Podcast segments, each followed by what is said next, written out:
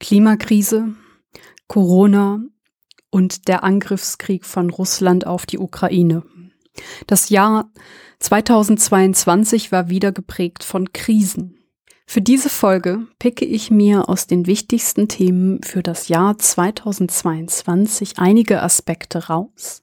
Ich möchte mir angucken, wie die Corona-Impfung die Pandemie beeinflusst hat.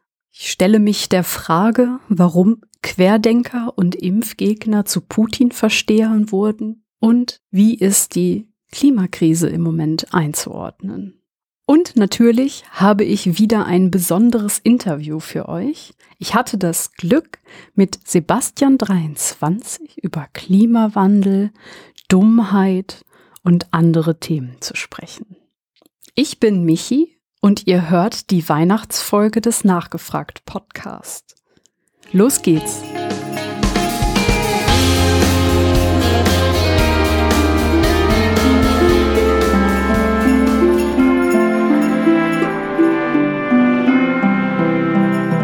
Herzlich willkommen zum Weihnachtsspecial 2022 des Nachgefragt Podcast. In diesem Jahr habe ich mich entschlossen, einige Themen zu beleuchten, die im Jahr 2022 aus meiner Sicht wichtig waren.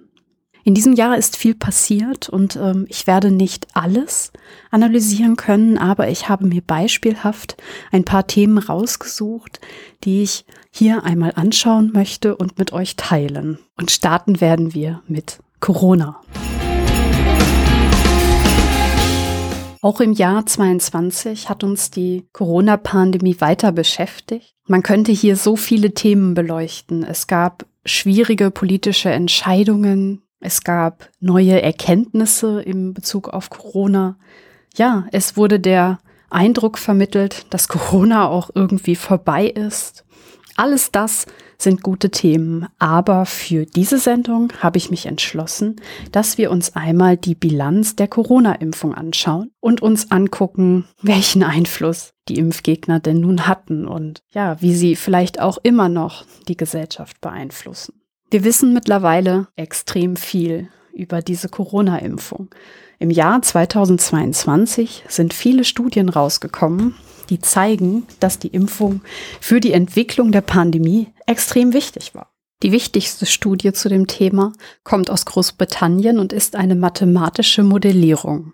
Dort wurde berechnet, wie viele Tote es gegeben hätte im Zusammenhang mit dem Virus, wenn die Impfung nicht da gewesen wäre. Ganze 30 Millionen Todesfälle mehr hätte es gegeben. 20 Millionen davon wurden durch die Impfung vermieden. Ein kleiner Wehmutstropfen ist, dass ein Großteil davon höheren und mittleren Einkommens sind und in den westlichen Ländern leben. Die Studie hat ergeben, dass die unrechte Verteilung der Impfstoffe ein Riesenproblem sind und viele, viele Tote gefordert hat in ärmeren Ländern. Dennoch muss man feststellen, dass diese Studie, die einfach so viele Länder angeschaut hat, um genau zu sein, 185, kann man einfach sagen, dass viele, viele Todesfälle vermieden wurden. Das bestätigt auch der Virologe Björn Meyer. Er leitet eine Forschungsgruppe in Magdeburg und sein Schwerpunkt sind eben genau diese Themen.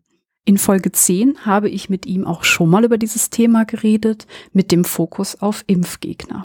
Generell würde ich sagen, dass die Impfung äh, wirklich ein Gamechanger war in der Pandemie und äh, ohne die Impfung wären, glaube ich, jetzt mittlerweile immer noch sehr viele mehr schwerkranke Menschen zu beklagen als äh, mit Impfung. Also dementsprechend seit einem guten Jahr, fast zwei Jahren jetzt schon, dass die Sterberaten runtergegangen sind, ähm, das unabhängig von den einzelnen verschiedenen Varianten. Dementsprechend ja.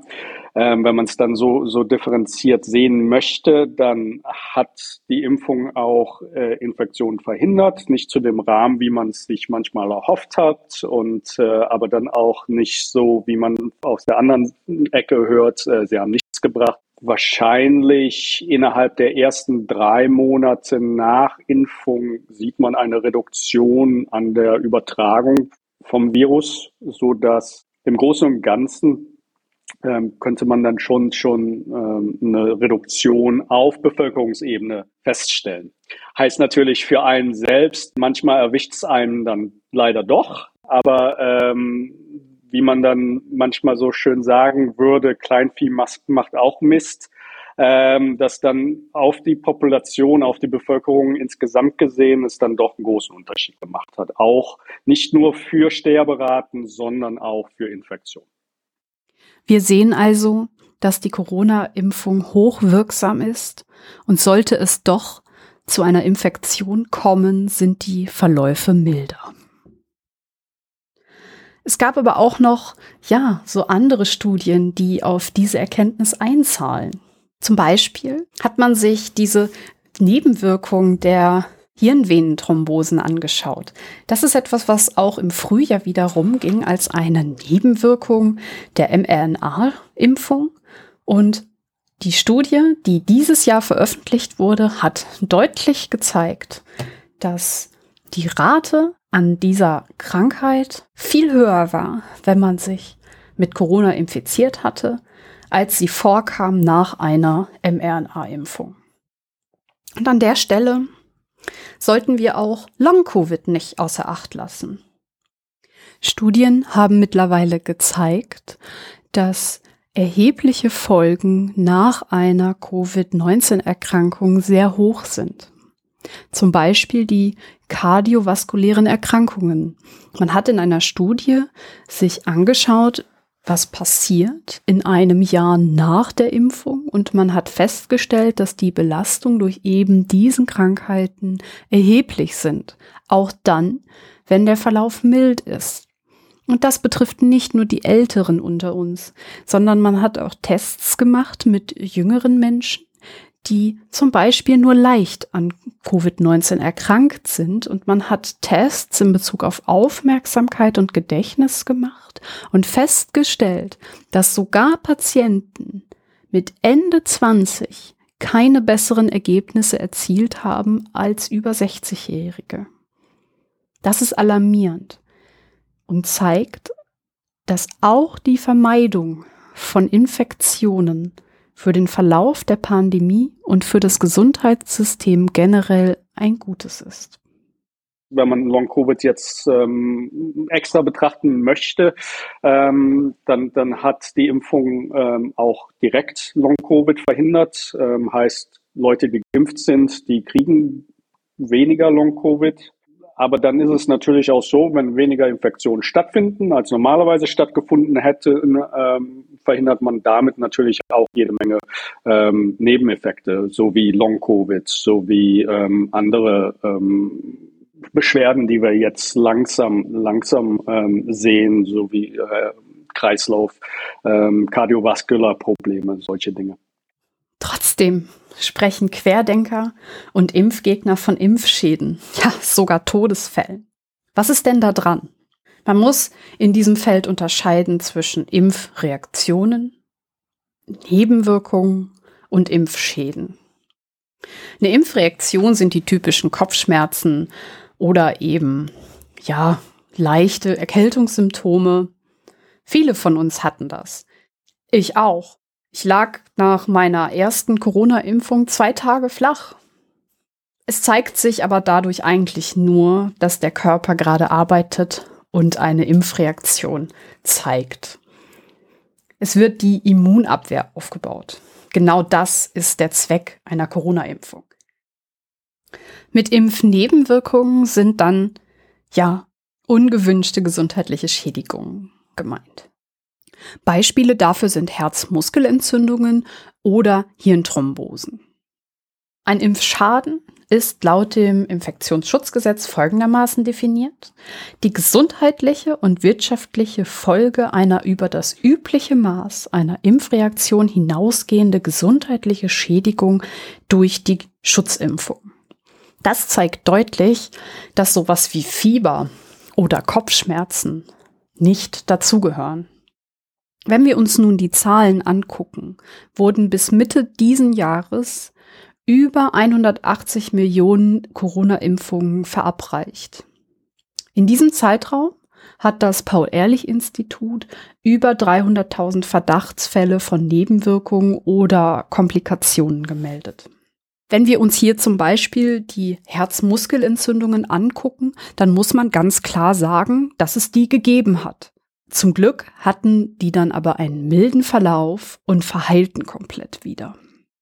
Zum Thema Impfschäden hat das ZDF Untersuchungen gemacht und bei den Bundesländern nachgefragt. Aus elf bekamen sie eine Antwort und diese meldeten 60 Fälle. Insgesamt muss man also sagen, dass es wirklich schlimm ist, wenn jemand unter Impffolgen leidet und Nebenwirkungen bekommt. Studien zeigen aber deutlich, dass das Risiko nach einer Corona-Infektion für all diese Nebenwirkungen höher liegt als nach der Impfung.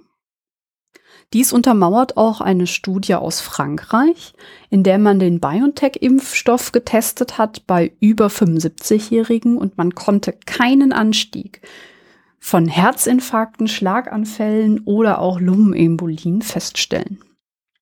Das heißt, wir können wieder insgesamt festhalten, dass die Impfung sehr sicher ist.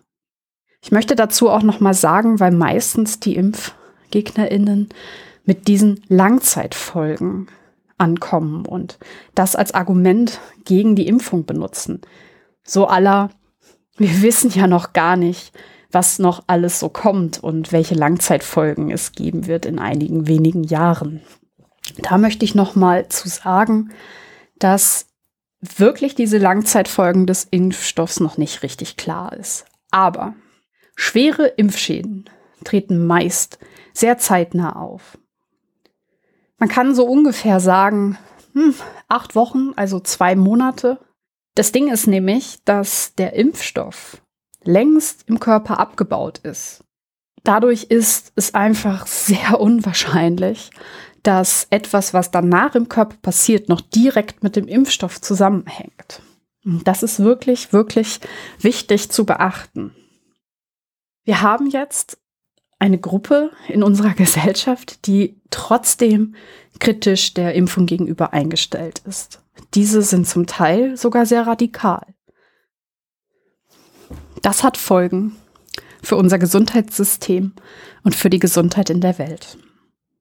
Die WHO setzt Impfgegner ähm, quasi auf, auf ihre Top-Ten-Liste an ähm, Dingen, die man adressieren sollte und muss ähm, damit einfach quasi der Gesundheitsschutz ähm, vorankommt. Und wir sehen natürlich in Deutschland, vor allem in Deutschland, ähm, über die letzten Monate und jetzt auch Jahre, dass, dass wirklich ähm, die Impfgegner immer lauter werden, dass das äh, gegebenenfalls dann nicht nur Corona-Impfungen darunter leiden, ähm, sondern auch jetzt andere Krankheits, äh, Krankheitserreger, ähm, Kinderimpfungen und so weiter. Das heißt, heißt, wenn, wenn wir versuchen, das immer so ein bisschen zu ignorieren, ich glaube, da baut sich dann, dann irgendwann ein Problem langsam auf, ähm, mit dem wir dann am besten früher tief umgehen, als äh, es einfach nur immer beiseite zu schieben.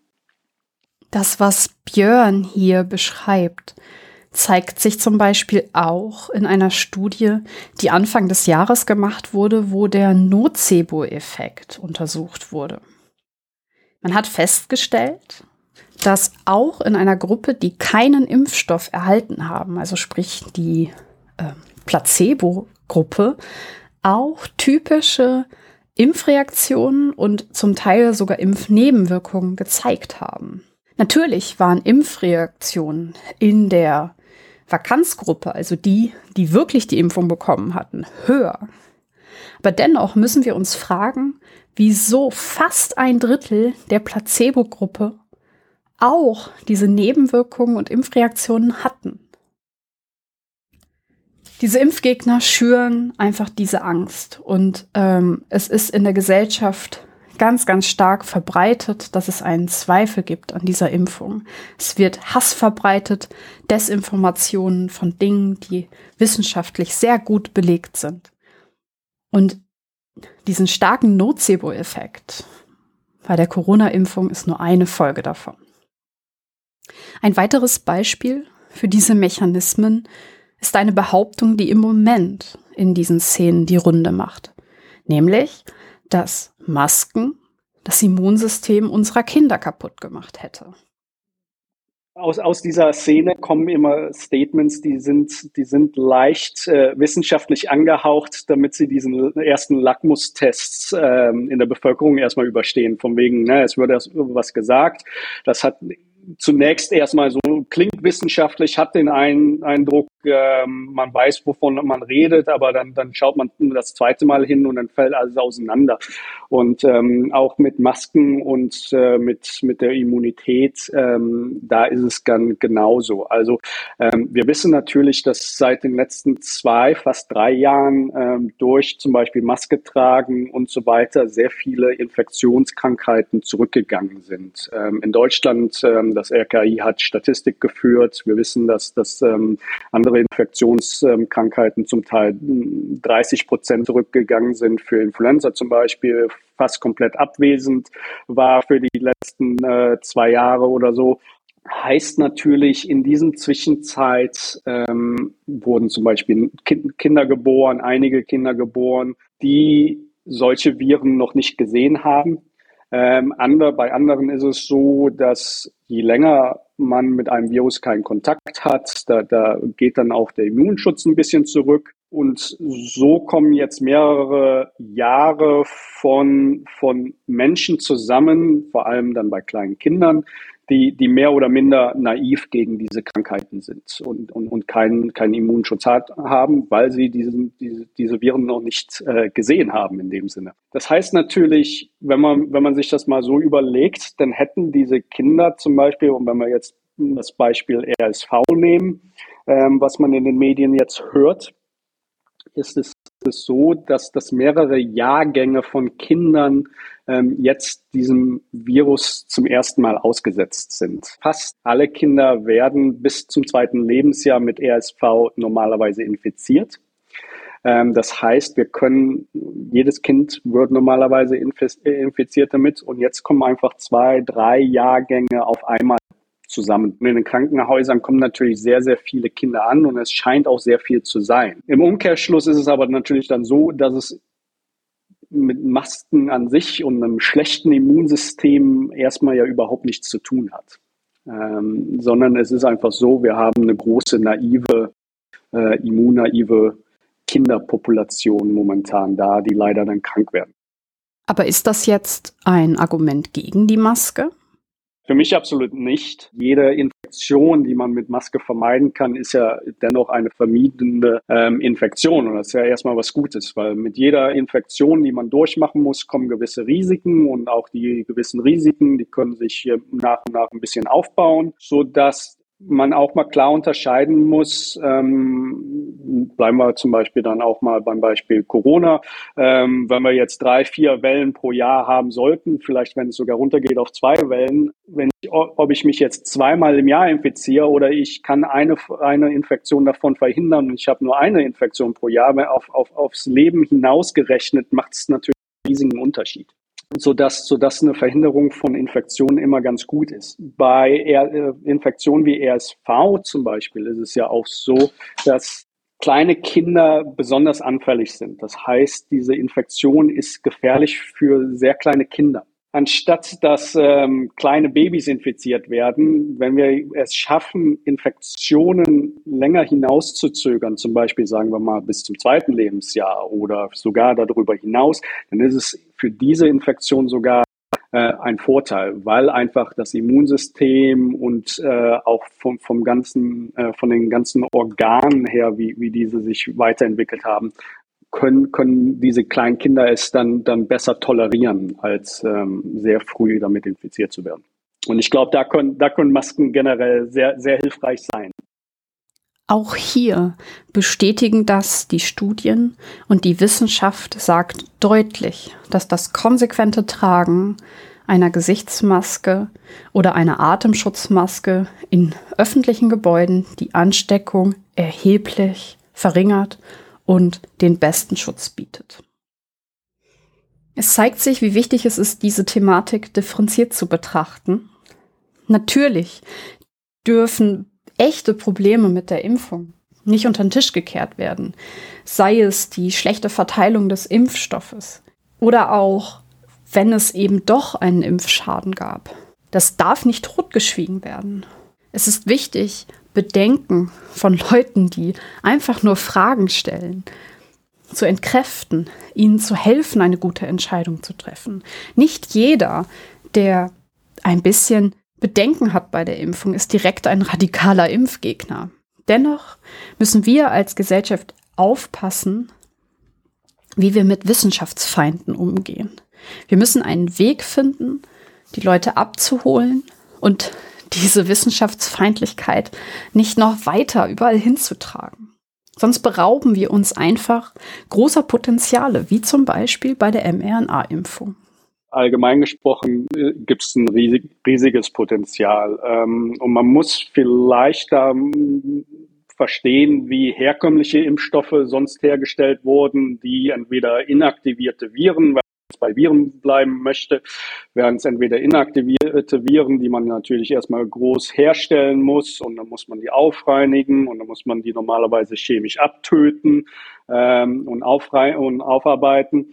Ähm, oder man, man hat gewisse Proteine, auch da muss man genau die gleichen Schritte fast, die gleichen Schritte erstmal herstellen, aufreinigen und das ist normalerweise sehr, sehr schwierig und hat zu Problemen geführt, dass es dann nicht gegebenenfalls nicht äh, zu Impfstoffen gekommen sind, weil man dieses Protein einfach so nicht exprimieren konnte. Jetzt mit äh, mRNA-Technologien ist es, ist es einfacher. Diese mRNA lässt sich viel einfacher aufreinigen, sind viel einfachere Schritte. Man muss sie nicht mehr in Zellen herstellen. Man kann das Ganze sozusagen äh, äh, in einem Testtube machen, äh, wenn man es sich einfach äh, vorstellen möchte. Und damit lassen sich natürlich ganz neue ähm, Antigene herstellen in, und, und, und wir stellen die quasi her in unserem eigenen Körper, ähm, sodass, sodass ähm, dieses Spektrum an Antigenen gegen Infektionskrankheiten ähm, sehr viel größer ist und wahrscheinlich auch sehr viel besser. Und wir können auch gleichzeitig dementsprechend natürlich auch sehr viel verschiedene Antigene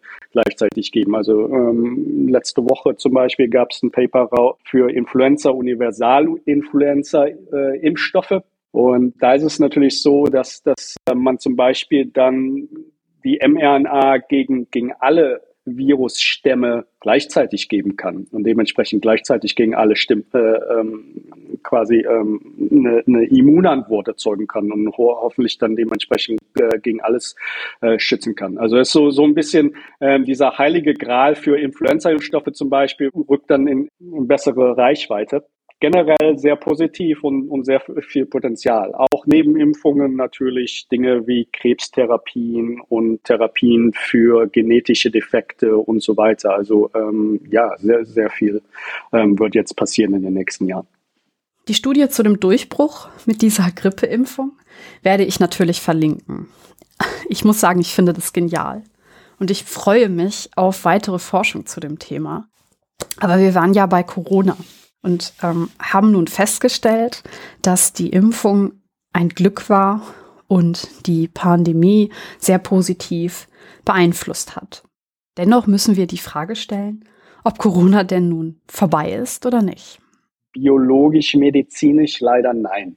Äh, ich glaube, da werden wir uns über die nächsten Jahre dann doch noch mit beschäftigen. Leider ist es so, dass diese Pandemie, Endemie nicht so ein von heute auf morgen Ding ist, sondern es ist so ein graduelles Ding, was, was so langsam sich dann umwandelt über die nächsten wahrscheinlich noch Jahre. Und, und dann kommt ja die ganze Aufarbeitung noch mit diesen, mit, mit möglichen Folgeerscheinungen, äh, Long-Covid, ähm, Kardiovaskular-Probleme, ähm, andere Symptome und, und Syndrome, die man jetzt so langsam dann erst, erst erkennt über die Jahre, wo man dann auch trotzdem nochmal äh, nachschauen muss und, und schauen, wie man die dann im Nachhinein behandeln kann.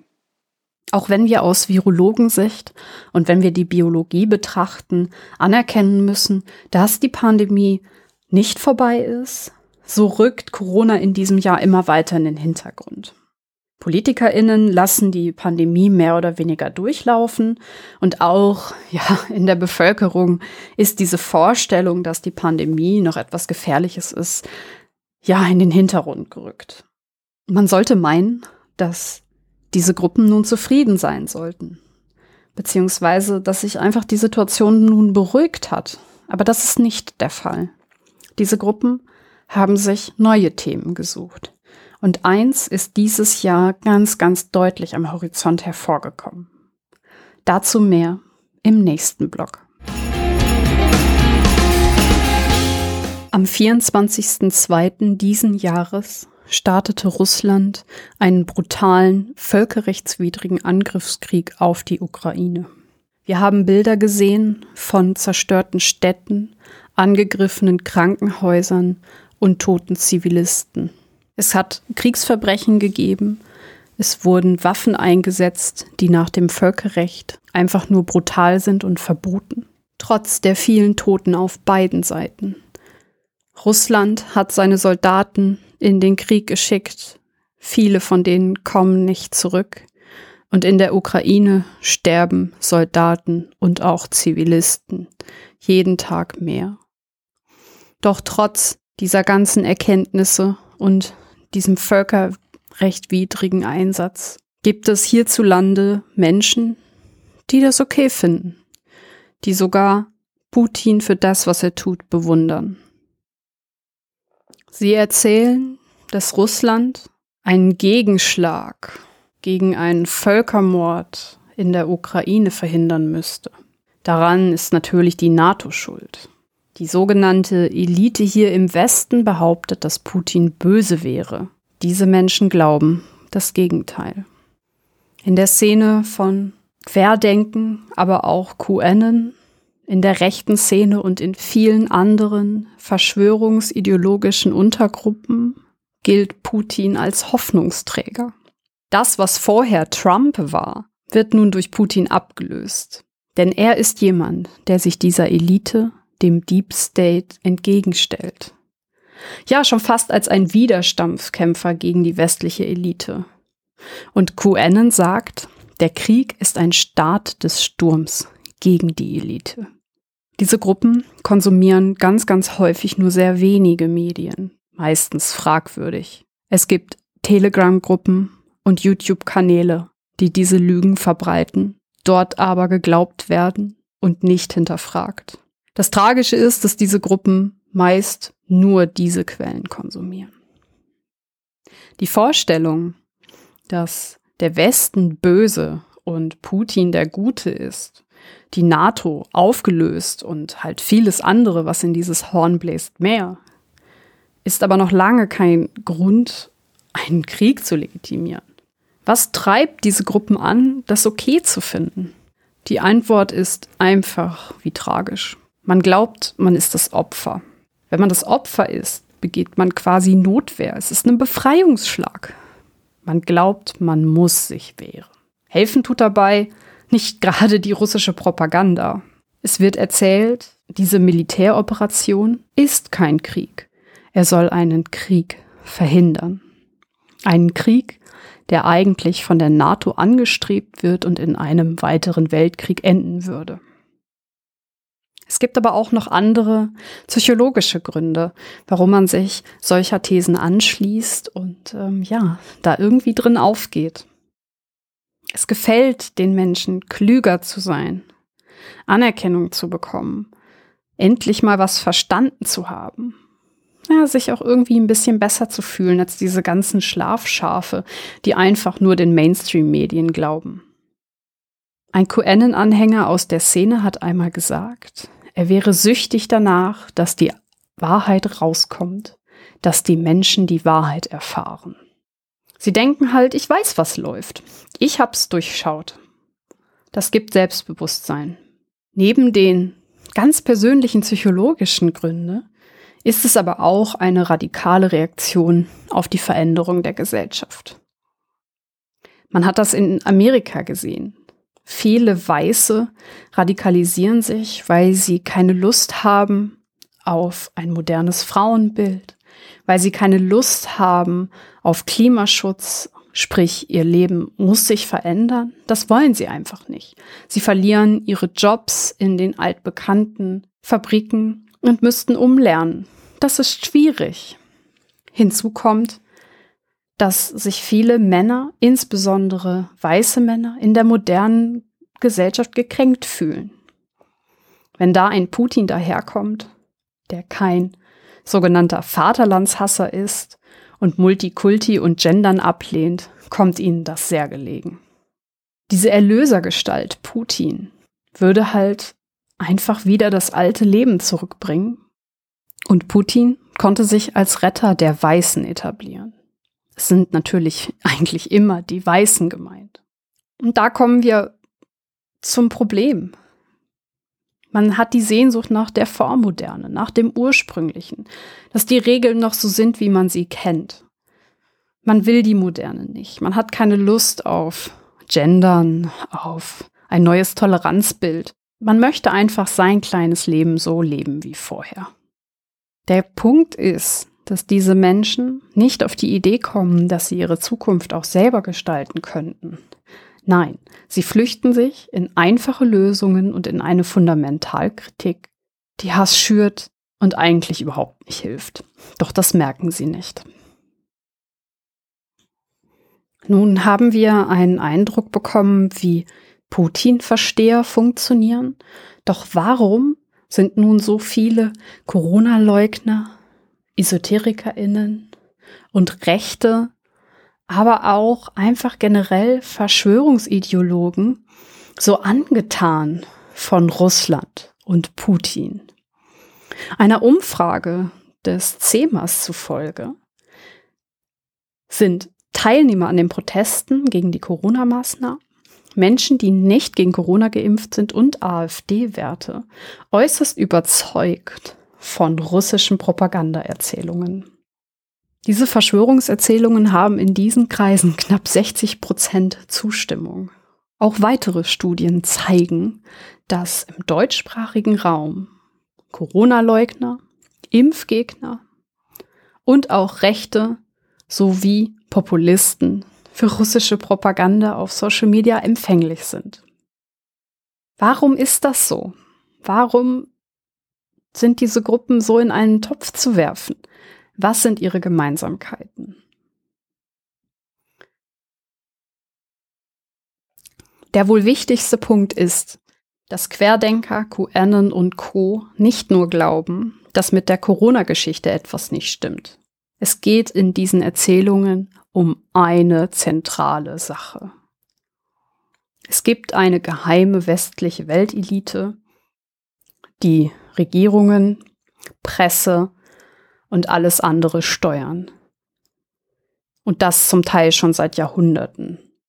Gegen diese Leute geht Russland vor. Doch diesen Gruppen ist noch mehr gemein. Da kommen einfach mehrere Sachen zusammen. Natürlich folgen all diese Gemeinsamkeiten irgendwie auch aus dieser Grundidee einer geheimen westlichen Weltelite, die das Weltgeschehen steuert. Aber ganz klar gesagt, muss man feststellen, dass in diesen Gruppen verschwörungsmythisches Denken sehr verbreitet ist. Man glaubt nicht nur den einen Scheiß. Es gibt nicht nur den einen Verschwörungsmythos, den man anhängt. Es ist ein übergeordnetes Mindset. Und was natürlich diese Gruppen ganz klar gemeinsam haben, ist das Misstrauen gegen die da oben. Sie misstrauen Institutionen und verwenden Verschwörungsmythen, um das auch zu rechtfertigen. Wenn man sich dazu den russischen Angriffskrieg anguckt, gab es zum Beispiel die Geschichte, dass Biochemielabore Tests mit tödlichen Krankheitserregern machen würden und Russland diese Labore beseitigen möchte. Putin hat in einer Pressekonferenz das auch groß und breit erzählt und hat unter anderem Corona aufgezählt als eines der ja, tödlichen Krankheiten, die dort verwendet werden, die dort erforscht werden. Als dann Russland die Listen veröffentlicht hat, waren die bösartigen Viren, die Putin zuvor aufgezählt hat, nicht dabei. Interessieren tut das die Querdenker aber nicht. Dennoch ist natürlich dieses Biochemie-Labore, Tests mit tödlichen Krankheiten, das ist etwas, was die Querdenker kennen und worauf sie leicht einsteigen können. Neben dem Misstrauen der Institutionen haben diese Gruppen auch gemein, dass sie davon ausgehen, dass die Presse kontrolliert wird. Wir haben das in den letzten Jahren gesehen. Es wurde immer wieder von Lügenpresse erzählt. Und nun ist es heute so, dass gesagt wird, es wurden nicht nur Lügen über Corona verbreitet, nein, nein, nun auch über Russland und den Krieg. Wenn man diesen großen Themenkomplex betrachtet, darf man aber nicht vergessen, welche große Rolle der Konsum von alternativen Medien spielt. Über den gleichen Kanälen, über denen vorher Corona-Lügen verbreitet wurden, wird nun russische Propaganda an den Mann und die Frau und auch an alle anderen gebracht. RT Deutsch und andere russische Sender und YouTube-Kanäle und ach, was weiß ich noch alles, haben ja jetzt schon viele, viele Jahre daran gearbeitet, sich in dieser Szene Glaubwürdigkeit zu erarbeiten. Wenn man bedenkt, dass diese Gruppen sich fast nur noch in dieser Medienblase aufhalten und in Telegram-Gruppen sind, die auch diese Meinung verbreiten, ist es klar verständlich, dass es so leicht ist, die russische Propaganda überall hin zu verbreiten.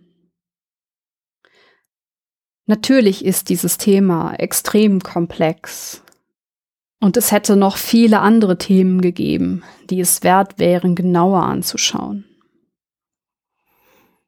Dieser Angriffskrieg ist schrecklich und viele, viele Menschen leiden. Doch ich habe mich entschieden, einmal den Kreis zu schließen zwischen Corona-Mythen, Menschen, die seit vielen Jahren an die Lügenpresse glauben, die denken, wir leben in einer Diktatur und nun zu Putin-Verstehern geworden sind. Oder vielleicht schon immer waren, aber es wurde jetzt halt auffällig. Es war mir wichtig, einmal herauszustellen, dass es bei den Protesten gegen die Corona-Maßnahmen nie wirklich um Corona ging. Diese Themen sind immer nur eine Projektionsfläche. Und ja, die Themen sind anders und es ist auch ein bisschen anders gelagert, aber das Muster dahinter ist ähnlich, da es immer darum geht, die da oben verarschen uns. Russland wird eben nicht als Aggressor gesehen. Vielmehr ist es der Westen und unsere Regierungen, die die Feinde sind. Das Gefährliche ist, dass diese ganzen Verschwörungsmythen als Radikalisierungsbeschleuniger fungieren. Das macht diese Gruppe sogar gefährlich. Und ich mache mir große Sorgen um die Spaltung der Gesellschaft. Dabei hilft es auch nicht, wenn Politikerinnen sich von diesen Gruppierungen beeinflussen lassen. Das Ganze führt nur dazu, dass die Ideen anschlussfähig werden. Ich glaube, es ist wichtig, dass wir alle Haltung zeigen, dass wir diese Zusammenhänge verstehen und diese Gruppen nicht nur als irgendwelche Irren abtun, die sowieso nichts machen, weil das ist sowieso alles absurd. Wir müssen als Gesellschaft einen Weg finden, damit umzugehen. Wir haben hier Menschen, die keinen Bock haben auf Menschenrechte, die die Demokratie verurteilen, die wissenschaftsfeindlich sind und die auf Propaganda ganz, ganz leicht reinfallen. Ich hoffe, dass wir als Gesellschaft dafür eine Lösung finden.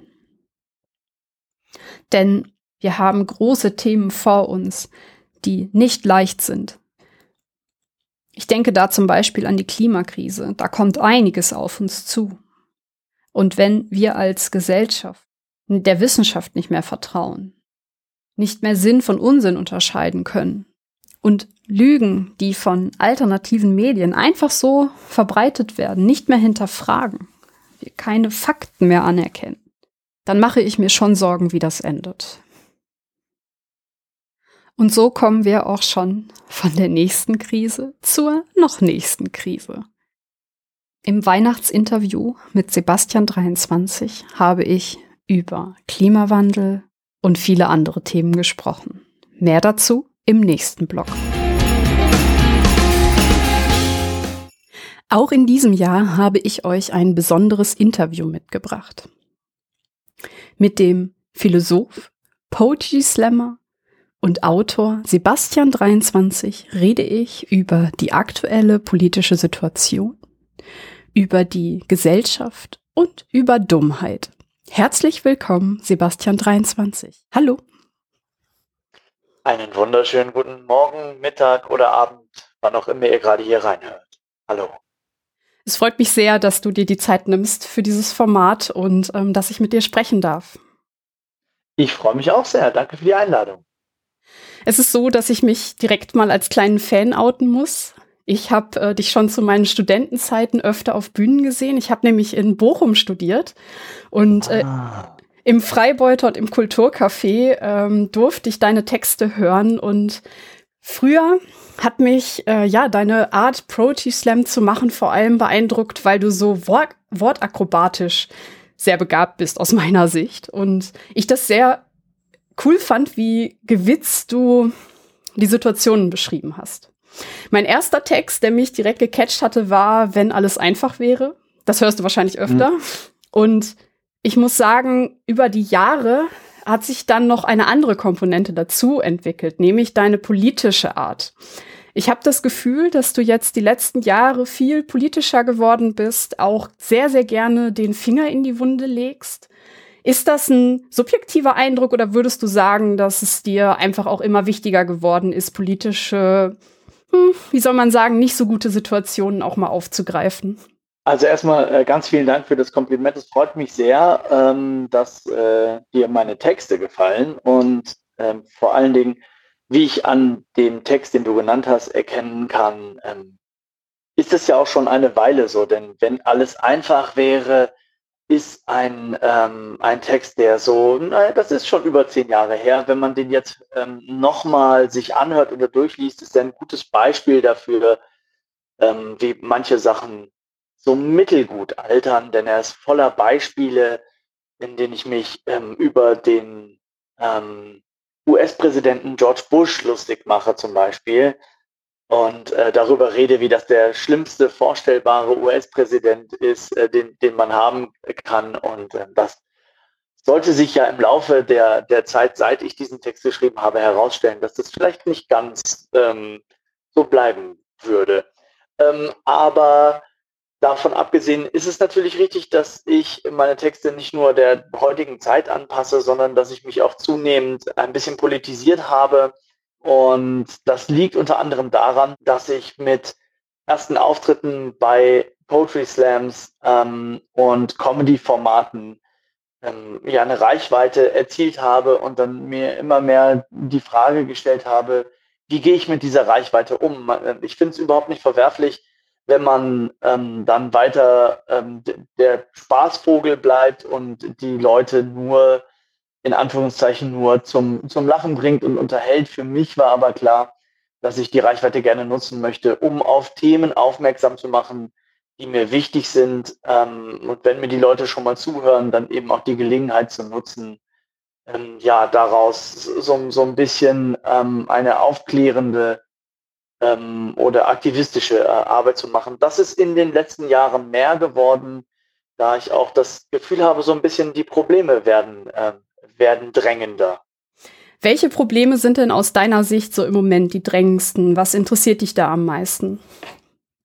Ich glaube, darauf gibt es zwei gute Antworten. Die, die, die eine ist, dass äh, wir vor einer großen ähm, Gemengelage an Problemen stehen vor einer, ähm, die, die, aber alle ineinander zusammenhängen. Ähm, und dass es schwierig ist, da eins rauszupicken ähm, und zu sagen, ähm, ich finde, das Thema ist gerade das drängendste oder dieses Thema, weil ähm, ja man das eine ohne das andere in der Regel nicht, ähm, nicht wirklich umfassend besprechen kann.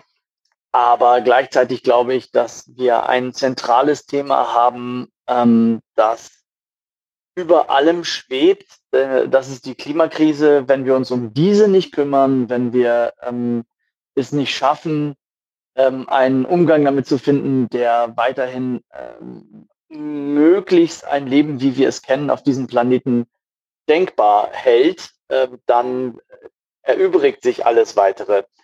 wenn ähm, wir in eine Zukunft rennen, äh, in der wir von einer Klimaerwärmung von drei oder vier Grad ausgehen, dann stellen sich viele der anderen Fragen, viele der anderen äh, Probleme, ähm, von denen wir uns aktuell befinden, stellen sich dann leider, muss man sagen, muss man sagen, leider nicht mehr. Ähm, also würde ich sagen, das hat, ähm, das hat schon oberste Priorität.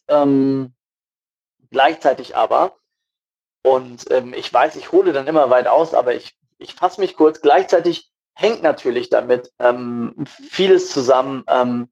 Ähm, die Klimakrise kann man kaum angehen, ohne sich zum Beispiel mit der Frage auseinanderzusetzen, ob der ähm, ob das marktwirtschaftliche Denken, wie es unsere Politik auch ähm, bestimmt, an vielen Stellen zum Beispiel äh, weiterhin ein zukunftsfähiges Modell ist oder ob wir eine andere Form äh, des Umgangs miteinander äh, finden müssen.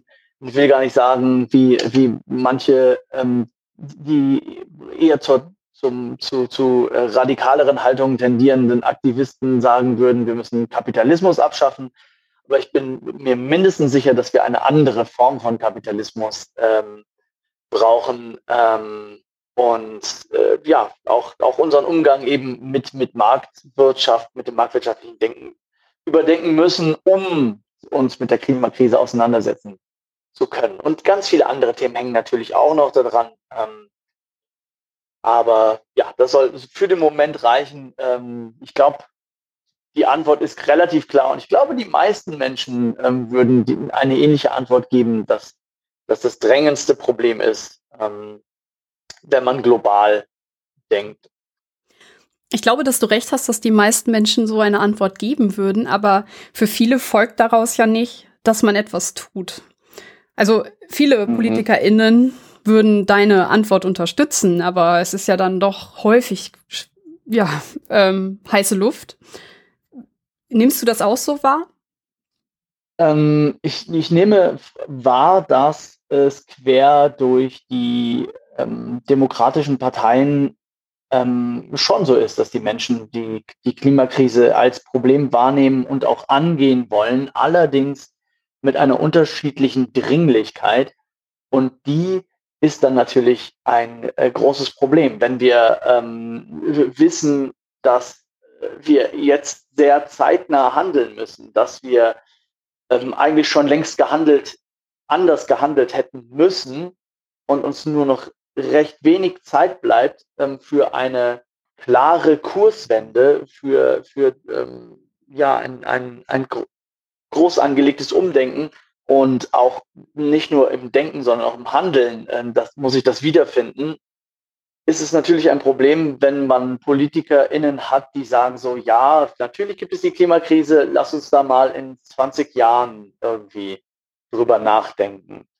Und äh, da haben wir nicht so viel Zeit, wie anscheinend die ähm, zuständige Behörde für die Entsorgung von Atommüll äh, glaubt zu haben, die ja vor wenigen Wochen ähm, kundgetan haben, dass sie jetzt doch nicht bis 2031 ein Endlager in Deutschland gefunden haben wollen sondern dass sie wahrscheinlich noch bis 2046 oder vielleicht sogar bis 2068 ähm, brauchen. Wie genau die das berechnet haben, weiß ich nicht. Das sind die beiden Jahreszahlen, die Sie genannt haben. Ich ähm, fand es gerade, weil es so konkret war, schon ein bisschen, bisschen lustiger, als wenn Sie gesagt hätten, ja, ach, wir brauchen noch so 20, 30 Jahre. Aber bei der Klimakrise haben wir diese, diese Jahrzehnte nicht. Wir müssen unbedingt ins Handeln kommen, äh, am besten sofort.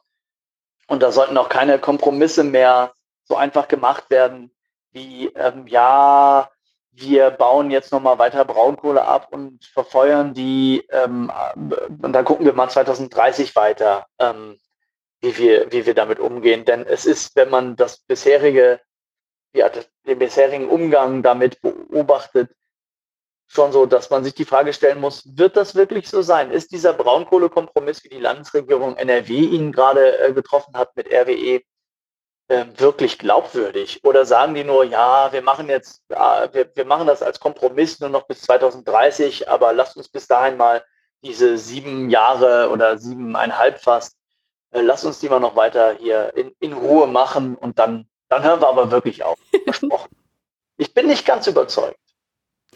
Meine These ist, dass ähm, auch die Unternehmen und viele, die in diesem Bereich irgendwie tätig sind, wissen, dass es vorbei ist. Also weltweit ist nun mal Kohle und alles, was damit zu tun hat, ein Auslaufmodell und man versucht das irgendwie künstlich noch zu ziehen. So ähm, würde ich das zumindest interpretieren. Ja, ich denke, dass hier äh, einfach ähm, ja große, große Gewinne noch ähm, zu holen sind. Man, ähm, wenn man mal ähm, vor so einer Braunkohlegrube zum Beispiel stand und sieht, was da für Maschinen am Werk sind, ähm, kann man sich vorstellen, was diese alleine, also was ein Braunkohlebagger, die sind ja so groß wie ein Hochhaus, ähm, was die kosten müssen. Das heißt, die stehen zu lassen, verringert die, Gewinn, äh, die Gewinnmarge, die man mit dem äh, Braunkohletagebau insgesamt erzielt hat. Und äh, also will man die möglichst lange am Laufen halten, so, so äh, die sich rentieren. Da sind ganz einfache marktwirtschaftliche Mechanismen ähm, am Tragen. Ich will auch gar nicht irgendwie äh, RWE unterstellen, ähm, dass sie dass sie von Grund auf böse sind und den Planeten kaputt machen wollen. Das ist natürlich nicht ihr Interesse. Die wollen ihren, ihren Gewinn aber ähm, maximieren. Und an der Stelle zum Beispiel nehmen sie dann nicht ausreichend ähm, Rücksicht auf die Probleme, die sie damit ähm, erzeugen. Das Ding ist, dass sie das ja sogar müssen. Da kommen wir wieder zu dem Thema, was du eben angesprochen hast. Eine Firma darf ja nicht einfach sagen, oh, ich lasse jetzt mal Gewinne fliegen, ach, passt schon. Die sind immer, äh, müssen sich dem Aufsichtsrat gegenüberstellen, den AktieninhaberInnen und ähm, ja, so kommt eins zum anderen. Dann kommt es natürlich zu absurden Vorgängen, wie dass da ähm, jetzt vor einiger Zeit Windräder abgebaut wurden um, um darunter, die darunterliegende Braunkohle abbauen zu können. Und das ähm, ist natürlich ein, ein ja, absurdes Symbol für, für diese Marktlogik, ähm, dass man das ja offensichtlich für wichtiger hält ähm, ähm als die ähm, Nachhaltigkeit, mit der man da ähm, eigentlich zugange sein sollte. Und richtig, wir müssen uns dann die Frage stellen, ist alles was Gewinn erzeugt, dadurch, dass es Gewinn erzeugt, automatisch in Ordnung. Viele Leute, die ähm, einer, einer Marktlogik folgen würden, sagen ja. Und man kann ja dann vielleicht irgendwie woanders noch ein Windrad hinstellen oder ein Bäumchen pflanzen. Ich würde immer sagen, lass uns das Windrad bauen und das Bäumchen pflanzen, aber trotzdem aufhören, ähm, Inlandsflüge zu machen oder äh, Braunkohle äh, zu verstromen. So. Jetzt haben wir ja als Gesellschaft ähm, da eigentlich eine Möglichkeit einzuschreiten. Zumindest sollte das so sein. Warum passiert das nicht? Warum ja. gehen die Leute nicht noch mehr auf die Straße, als sie es schon tun? Was glaubst du? Ähm, ich glaube, einer der Gründe dafür ist, dass es für viele Menschen ähm, erstmal in die Ferne schiebt, umsetzbar ist, das Problem. Dass man denkt so, okay, wenn diese drei, vier Grad kommen und die Wetterextreme zunehmen und wir dann, wie prognostiziert ist, ähm, jedes Jahr mehrere Katastrophen wie die im Ahrtal haben werden, ähm, dann kann man sagen, ja, das passiert dann aber vielleicht in 20 Jahren. Ähm, und ähm, das soll nicht, dann kann man denken, da kümmere ich mich später drum. Ähm, und Menschen haben natürlich Priorität mit ihrem jetzigen Problem ähm, umzugehen und zu schauen, um ein konkretes Beispiel zu nennen, wie schaffe ich es eigentlich, die nächste Stromrechnung zu bezahlen? Wie, äh, wie komme ich ähm, damit klar, dass, dass äh, ich jetzt hier ähm, vielleicht nicht heizen kann im Winter oder das reduzieren muss? Und ähm, das ist total nachvollziehbar und verständlich. Ähm, da, das äh, darf aber ähm, trotzdem kein Luxus sein, sich mit diesen Problemen ähm, auseinanderzusetzen. Da sind wir wieder mit dem nächsten, ähm, ja, mit, dem, mit der nächsten Situation ähm, konfrontiert, die, ähm, die damit eng zusammenhängt. Ähm, wir sind, viele von uns sind viel zu eingespannt in äh, berufliche Kontexte. Ähm, es gibt zu wenig Möglichkeit, sich, sich nebenher zu engagieren wenn man äh, zwei Jobs parallel fahren muss oder studieren und arbeiten und, und dann noch gucken, wie man sein, seine privaten ähm, Probleme wie zum Beispiel die Stromrechnung bewältigt, ähm, dann äh, hat man gar nicht die Möglichkeit, ähm, sich, sich zu engagieren und äh, einzubringen. Und das hält sicherlich ähm, viele Menschen ab. Da muss man aber natürlich systematisch ran und gucken, wie kann man es schaffen, dass, dass Leute nicht nur existieren, um irgendwie zu überleben und, äh, und irgendwie über die Runden zu kommen und sich von Gehaltscheck zu Gehaltscheck zu, zu, ähm, zu hangeln.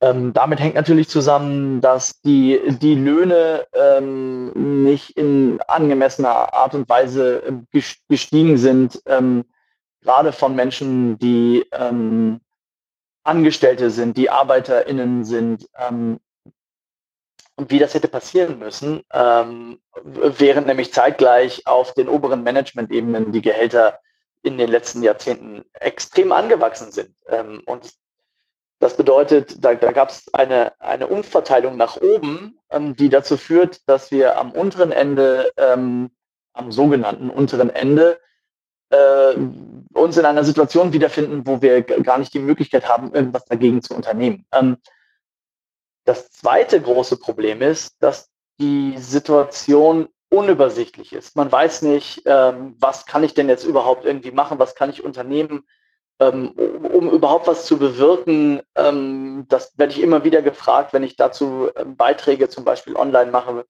fragen mich Leute anfangen, ja, aber was kann ich denn irgendwie tun? Ich habe das Gefühl, wenn ich wählen gehe, das verändert jetzt gar nicht so wahnsinnig äh, viel. Und dieser Eindruck, ähm, der erhärtet sich natürlich, wenn man zum Beispiel ähm, ja eine Partei gewählt hat, die versprochen hat, wir machen jetzt eine, wir sorgen jetzt für mehr Klimagerechtigkeit. Und dann kommen die in die Regierung und dann passiert das aber ähm, gefühlt halt trotzdem nicht. Ähm, oder dann gibt es ein, ein äh, ein Kompromiss, der nach außen hin als, als fauler Kompromiss durchaus wahrgenommen werden kann. Und dann denkt man, äh, puh, okay, wo ist mein äh, Hebel, den ich ansetzen kann, um, um etwas zu verändern? Und da ähm, hilft, glaube ich, das, das notwendig, dass man einmal die Probleme klar formulieren kann, dass man dafür sorgen kann, dass es eine Priorisierung der, der Probleme gibt, dass den Leuten klar ist, den Menschen klar ist, okay, da sind unsere Hauptprobleme, ähm, da, da, da muss man was machen, ähm, um für mich und für meine Kinder und für meine Enkel irgendwie diese eine, eine bessere Zukunft zu schaffen und ähm, nicht nur in der Gegenwart festzuhängen. Und ja, da, da glaube ich, dass äh, an der Stelle ich als jemand, der sich damit befasst in seinen Texten, in seinen Büchern und in, ich eben auch in, in meinen Beiträgen in den sozialen Medien ähm, Probleme greifbar zu machen und, und zu formulieren, sodass man da auch weiß, okay, das ist da gerade los und vielleicht auch eingeladen ist, mal genauer hinzugucken, sich mit den Themen genauer auseinanderzusetzen. Da ähm, an der Stelle komme ich dann ins Spiel so ein bisschen. Neben dem, was du gesagt hast, was ich alles unterschreiben würde, nehme ich in den letzten Jahren auch ähm, so eine Wissenschaftsskepsis wahr die aus meiner Sicht äh, dazu führt, dass viele genervt sind von wissenschaftlichen Erkenntnissen. Wenn die Wissenschaft klar ist, wird immer noch gesagt, ja, die Meinung kann man haben. Ähm, zum Beispiel auch werden sehr häufig in Talkshows halt ähm, noch zum Beispiel Klimaleugner oder Klimakrisenleugner, so muss man es richtig sagen, eingeladen. Und dann entsteht der Eindruck, ja, aber die wissen das noch gar nicht so genau. Und ähm, wie würdest du sagen, ist der Eindruck, ähm, auf die Wissenschaft in Bezug auf solche Themen? Spielt das eine große Rolle oder ist das eher unwichtig aus deiner Sicht? Ich glaube, das spielt eine ganz zentrale Rolle ähm, und ich glaube, da geht es viel um Fragen der Wissenschaftskommunikation. Das heißt, wie schafft man es, ähm, die Informationen, die vorliegen, wo eine unglaubliche Einigkeit ähm, auch, auch herrscht, ähm, eine erstaunliche Einigkeit, weil Wissenschaft nichts ist, ähm, wo man am Ende da sitzt und sagt, hier ist jetzt die Antwort und so funktionieren die Dinge und genauso muss, so sehen wir das alle und so ähm, müssen, müssen wir jetzt handeln. Und es, es, lebt natürlich davon, dass man sich miteinander ähm, auseinandersetzt, dass man sich gegenseitig überprüft, dass man ähm, sich gegenseitig in Frage stellt. Das ist ein Hin und Her. Aber gerade bei Fragen der Klimakrise ähm, herrscht eine unglaubliche Einigkeit auf, auf globaler Ebene. Ähm, Und ähm, die Frage ist, wie kriegt man das transportiert? Und ein Hindernis auf dem Weg ist natürlich, äh, dass ähm, dann in so eine Talkshow ähm, vielleicht je, jemand mit wissenschaftlichem Hintergrund eingeladen wird ähm, und dann jemand, der die Klimakrise aber leugnet. Und die sitzen dann da als, und das kann dann nach außen den Eindruck erwecken, mh, hm, okay, äh, es gibt die eine Hälfte ist dafür und die eine ist dagegen, so als wäre das so, so eine 50-50-Geschichte. In Wirklichkeit müsste man ähm, 100 WissenschaftlerInnen einladen und, ähm, und dann hätte man 99, die sagen so, ja, die Klimakrise ist ein menschgemachtes Problem und wir müssen sofort handeln, um sie äh, zumindest in, in Grenzen zu halten. Und einen, der zwischendurch dann sagt so, ja, ich gehe das aber anders ähm, auf den aber niemand hört. Äh, und so ungefähr liegen die, liegen die Dinge da ja. Spannender, spannender Punkt an der Frage äh, ist natürlich auch in der Wissenschaftskommunikation, der, in der Art und Weise, wie es in den Medien umgesetzt wird. Schau, jetzt reden wir beide darüber. Natürlich bin ich kein Klimawissenschaftler. Ähm, es könnte aber auch ein Klimawissenschaftler hier sitzen, der äh, darauf vielleicht nicht so knackige Formulierungen, aber dafür mit sehr viel Sachinformationen und mit sehr viel seriöserem Background äh, kommen würde. Und die Situation ist ähm, ja vollkommen in Ordnung, wie sie ist. In Talkshows ist es, ist es ja aber ähm, genauso. Und es gibt einige AktivistInnen, ähm, die in Talkshows sitzen und auf beeindruckend gute und eloquente Art zusammenfassen können, was die Wissenschaft ähm, sagt. Ähm, und das ist super, das ist eine wichtige, äh, äh, eine wichtige Sache, ersetzt aber natürlich nicht ähm, die Wissenschaft. Da kommt dann aber halt eben der zweite Punkt noch dazu. Natürlich ist es nicht so, wenn ich ähm, ein ähm, weltweit anerkannter Klimafachmann bin, äh, womöglich Nobelpreis gekrönt, heißt das immer noch nicht, dass ich gut darin bin, in einer solchen, in einem solchen Setting, in einer Talkshow meine Position darzulegen. Das heißt, das ist eine ganz spannende Frage, wie man auch, äh, wie man auch damit umgeht, wie man ähm, diese Informationen eben transportiert ähm, zu den Leuten. Und natürlich ist es auch so, dass ich nenne es mal die Gegenseite hingeht und versucht, die Glaubwürdigkeit wissenschaftlicher Erkenntnisse zu untergraben, weil sie dadurch ähm, mehr Gewinne erzielen können und, ähm, und die Bedenken der Menschen zerstreuen können, die dann sagen so, ja, weiß ich nicht so genau, man kann das ja so oder so sehen. Ähm, und ich, ich habe da auch von einem Wissenschaftler gehört, der sagt, das ist alles überhaupt nicht so. Und gab ja immer schon Klimaschwankungen. Und ähm, all diese Argumente ähm, haben, wir, haben wir ja zahlreich sicherlich alle ähm, gehört. Da ist natürlich ähm, ja auch, auch spannend zu schauen, wie, wie man das, ähm, wie man damit umgehen kann, dass da äh, gezielt Desinformation ähm, betrieben wird da kommen wir dann an, an, an wieder einen Punkt, nämlich äh, an die Medienkompetenz und wie man die schulen kann. Und da, das hängt dann ganz direkt auch mit dem Problem Klimakrise ähm, zusammen. Ähm, wie schafft man es schon vielleicht in Schulen, Leute, ähm, junge Menschen, Kinder, Jugendliche darin zu, zu schulen, dass sie ähm, erkennen können, wo handelt es sich um Desinformation, was kann ich machen, wenn ich was im Netz lese, um zu überprüfen, ob das überhaupt stimmt. Ähm, und ob, ob diese Information einfach nur in den Raum geworfen wird und vielleicht gar nicht glaubwürdig ist. Ähm, das ist von ganz zentraler Wichtigkeit aus meiner Perspektive, dass wir da sehr früh ansetzen mh, hm, und, ähm, und das zumindest für, für die Zukunft äh, hinkriegen, dass Menschen besser darin werden, ähm, zwischen, zwischen ähm, wissenschaftlichen Erkenntnissen und gezielter Desinformation zu unterscheiden. Also glaubst du, dass Bildung da ein großes Thema ist?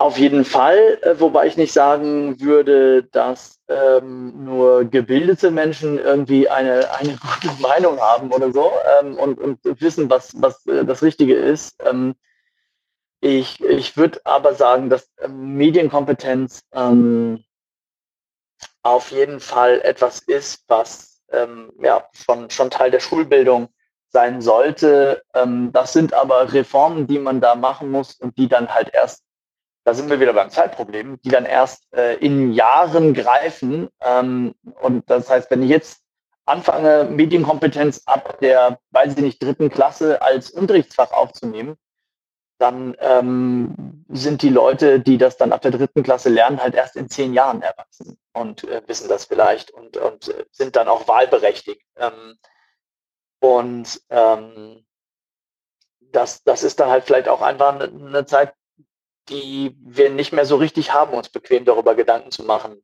wie wir, wie wir das angehen. Das heißt, wir müssen auf dieser Ebene natürlich trotzdem arbeiten, aber auf allen anderen auch. Und das macht es komplex. Da sind wir wieder bei der Frage, wie kriegt man es hin, ähm, ins Handeln zu kommen in Anbetracht eines großen Problembergs, den zu besteigen ähm, sehr anstrengend und langwierig aussieht. Da sprichst du was sehr äh, Wichtiges an, äh, denn dieses ganze komplexe Bild, was man da hat, oder dieses ganze komplexe Problem, viele versuchen es zu vermeiden, indem sie sich einfache Antworten suchen. Also wir haben ja jetzt mhm. schon gerade über Klimakrisenleugner gesprochen, aber auch ähm, Querdenker in Bezug auf Corona oder Impfgegner oder ähnliche suchen sich eben diese einfachen Antworten, um dem zu entfliehen. Ähm, für mich ist das Teil dieser ähm, der Radikalisierung, die in der Gesellschaft gerade stattfindet, von über die wir ja gerade sprechen. Also sprich die einen, die ähm, ein Problem erkennen und die anderen, die die wissenschaftlichen Erkenntnisse leugnen. Ähm, würdest du sagen, das ist auch etwas, was unsere Gesellschaft gerade belastet ähm, oder ist das nur ein Randthema?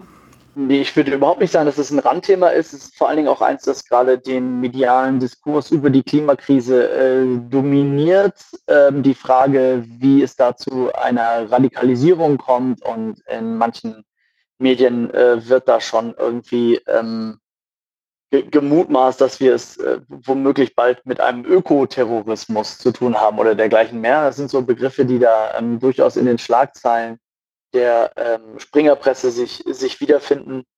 Und man denkt, puh, äh, okay, krass, äh, da, da, sollte man vielleicht verbal ein bisschen abrüsten auch äh, zwischendurch mal.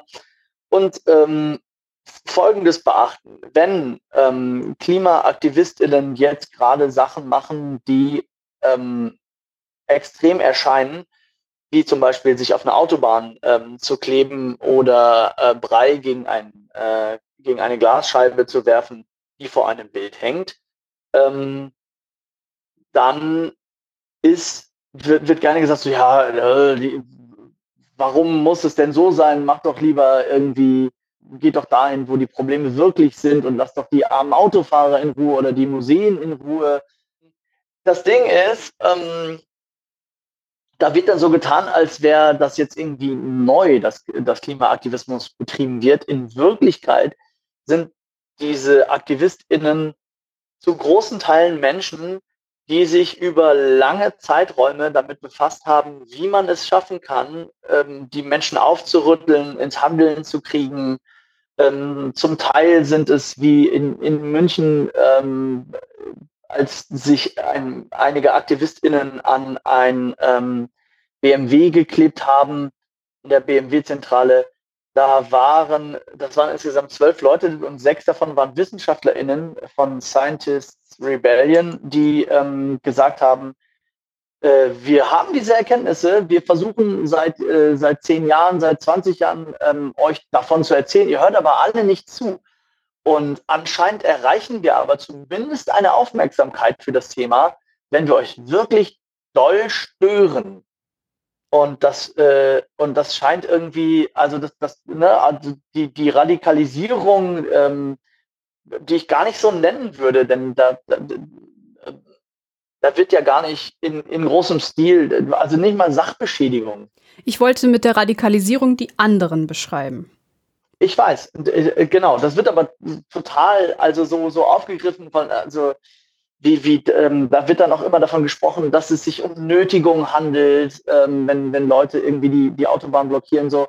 Dabei ist es so, dass es sich in Wirklichkeit ja um eine Form von Versammlung ähm, handelt, die so im deutschen Recht ja vorgesehen ist. Man darf sich spontan versammeln. Bei allen anderen Demos, die so in der Stadt äh, stattfinden, wird ebenfalls der Verkehr behindert und natürlich entstehen da auch Staus und die Leute regen sich auch auf, aber halt anders, ja. ähm, wenn, es um die, wenn es um die Klimafrage geht. Und da muss man sich schon die Frage stellen, warum ist das so? Ist das jetzt so ein Ventil, wo die, die Gegenseite ähm, nicht nur genervt ist, sondern vielleicht auch einfach sagt so, oh ja, Mist, ich, äh, also tief in mir drin ist mir eigentlich klar, dass es hier ein Problem gibt, aber ich will nicht ins Handeln kommen ähm, und, und will nicht irgendwie aus meiner bequemen Position irgendwie rausgebracht werden. Aber jetzt habe ich die Gelegenheit, ähm, mich darüber aufzuregen, ähm, dass diese KlimaaktivistInnen da sch schlimme Dinge tun und ähm, dann bin ich plötzlich wieder auf der richtigen Seite der Geschichte. Gefühlt. Gleichzeitig, ich habe heute einen Tweet dazu geschrieben, ähm, muss man sagen, natürlich kommt es zu bei den Straßenblockaden zum Beispiel der letzten Generation zu, ähm, zu Nötigungen, es kommt zu kriminellem Verhalten und, ähm, und zu Gewalttaten, aber nicht von den äh, Leuten, die da demonstrieren, sondern von Autofahrern, die dann äh, die, diese Menschen plötzlich äh, angreifen und denken, es ist okay, wenn die da eine, eine, ähm, einen Protest oder eine Blockade machen, die einfach von der Straße zu reißen und zu verprügeln oder so. Das äh, ist in der Tat dann nämlich tatsächlich die Straftat. Die, ähm, die Proteste ähm, in vielen Fällen, mindestens in vielen Fällen nicht. Es gibt äh, dazu äh, ja auch eine ganze Reihe Gerichtsurteile und gibt jetzt gerade wieder ein, ein neues aus Freiburg, ähm, wo Menschen freigesprochen wurden, ja. die Straßen blockiert haben. Und ähm, das heißt, so, so laut das in manchen ähm, Medien und auch in den sozialen Medien rausgerufen wird, dass das, äh, dass das Verbrecher sind und dass es Nötigung ist, eine Straße zu blockieren. So ist es aber nach deutschem Recht nicht. Und ähm, da stellt man, stelle ich mir schon die Frage, wie gefährlich ist das? Äh, wie gehen wir damit um, dass ähm, sich die ähm, Gegner des Klimaaktivismus ähm, radikalisieren und da auch letztlich eine Gefahr für Leib und Leben der Leute ähm, darstellen, die nichts anderes machen, als von ihrem demokratischen Recht eine Versammlung oder einen Protest durchzuführen, ähm, ja, Gebrauch zu machen. Da legst du mal wieder den Finger in die Wunde. Es ist so, ja. dass äh, wir ja jetzt schon mehrere Sachen rausgearbeitet haben als Gründe, warum ja. Menschen ähm, vielleicht die Dringlichkeit von bestimmten Problemen nicht erkennen. Über fehlende Medienkompetenz bis hin zu, ähm, ja, dass man einfach mit Alltagsproblemen beschäftigt ist. Trotzdem hast du äh, in deinem aktuellen Buch das Thema Dummheit aufgegriffen. Und ähm, du stellst da die Frage oder gehst halt stark darauf ein, dass ähm, ja, ob wir Menschen immer dümmer werden und dann entsprechend auch aus diesem Aspekt heraus Probleme nicht ansprechen, nicht erkennen wollen, dich nachvollziehen können. Zu welchem Schluss bist du jetzt so in den letzten Monaten gekommen? Ist Dummheit ein großes Thema oder eher die anderen Punkte, die wir schon rausgearbeitet haben? Voll, ja. Ich, ich antworte mal ähm, in, in mehreren Schritten ich stelle gleich zu Beginn des Buches ähm, klar, was mir auch hier jetzt äh, wichtig ist zu sagen. Ich äh, werfe niemandem ähm, Dummheit vor. Es ist ein ähm, großes Problem in der Gesellschaft, dass, ähm, dass das gemacht wird. Es ist auch ein Vorwurf, der in Richtung ähm, von ähm, ja, menschenfeindlichem Sprachgebrauch tatsächlich geht, wenn man Leuten Dummheit unterstellt, begibt man sich auf eine, ähm, auf eine schwierige Ebene. Ich sage in dem Buch gleich zu Anfang, für mich ist es ganz klar, dass ähm, alle Menschen zu ähm, von der Welt äh, überfordert sind, manchmal Dinge tun, die ähm, ihren eigentlichen Fähigkeiten ähm, nicht gerecht werden, manchmal Dinge denken, die sie eigentlich besser wissen müssten.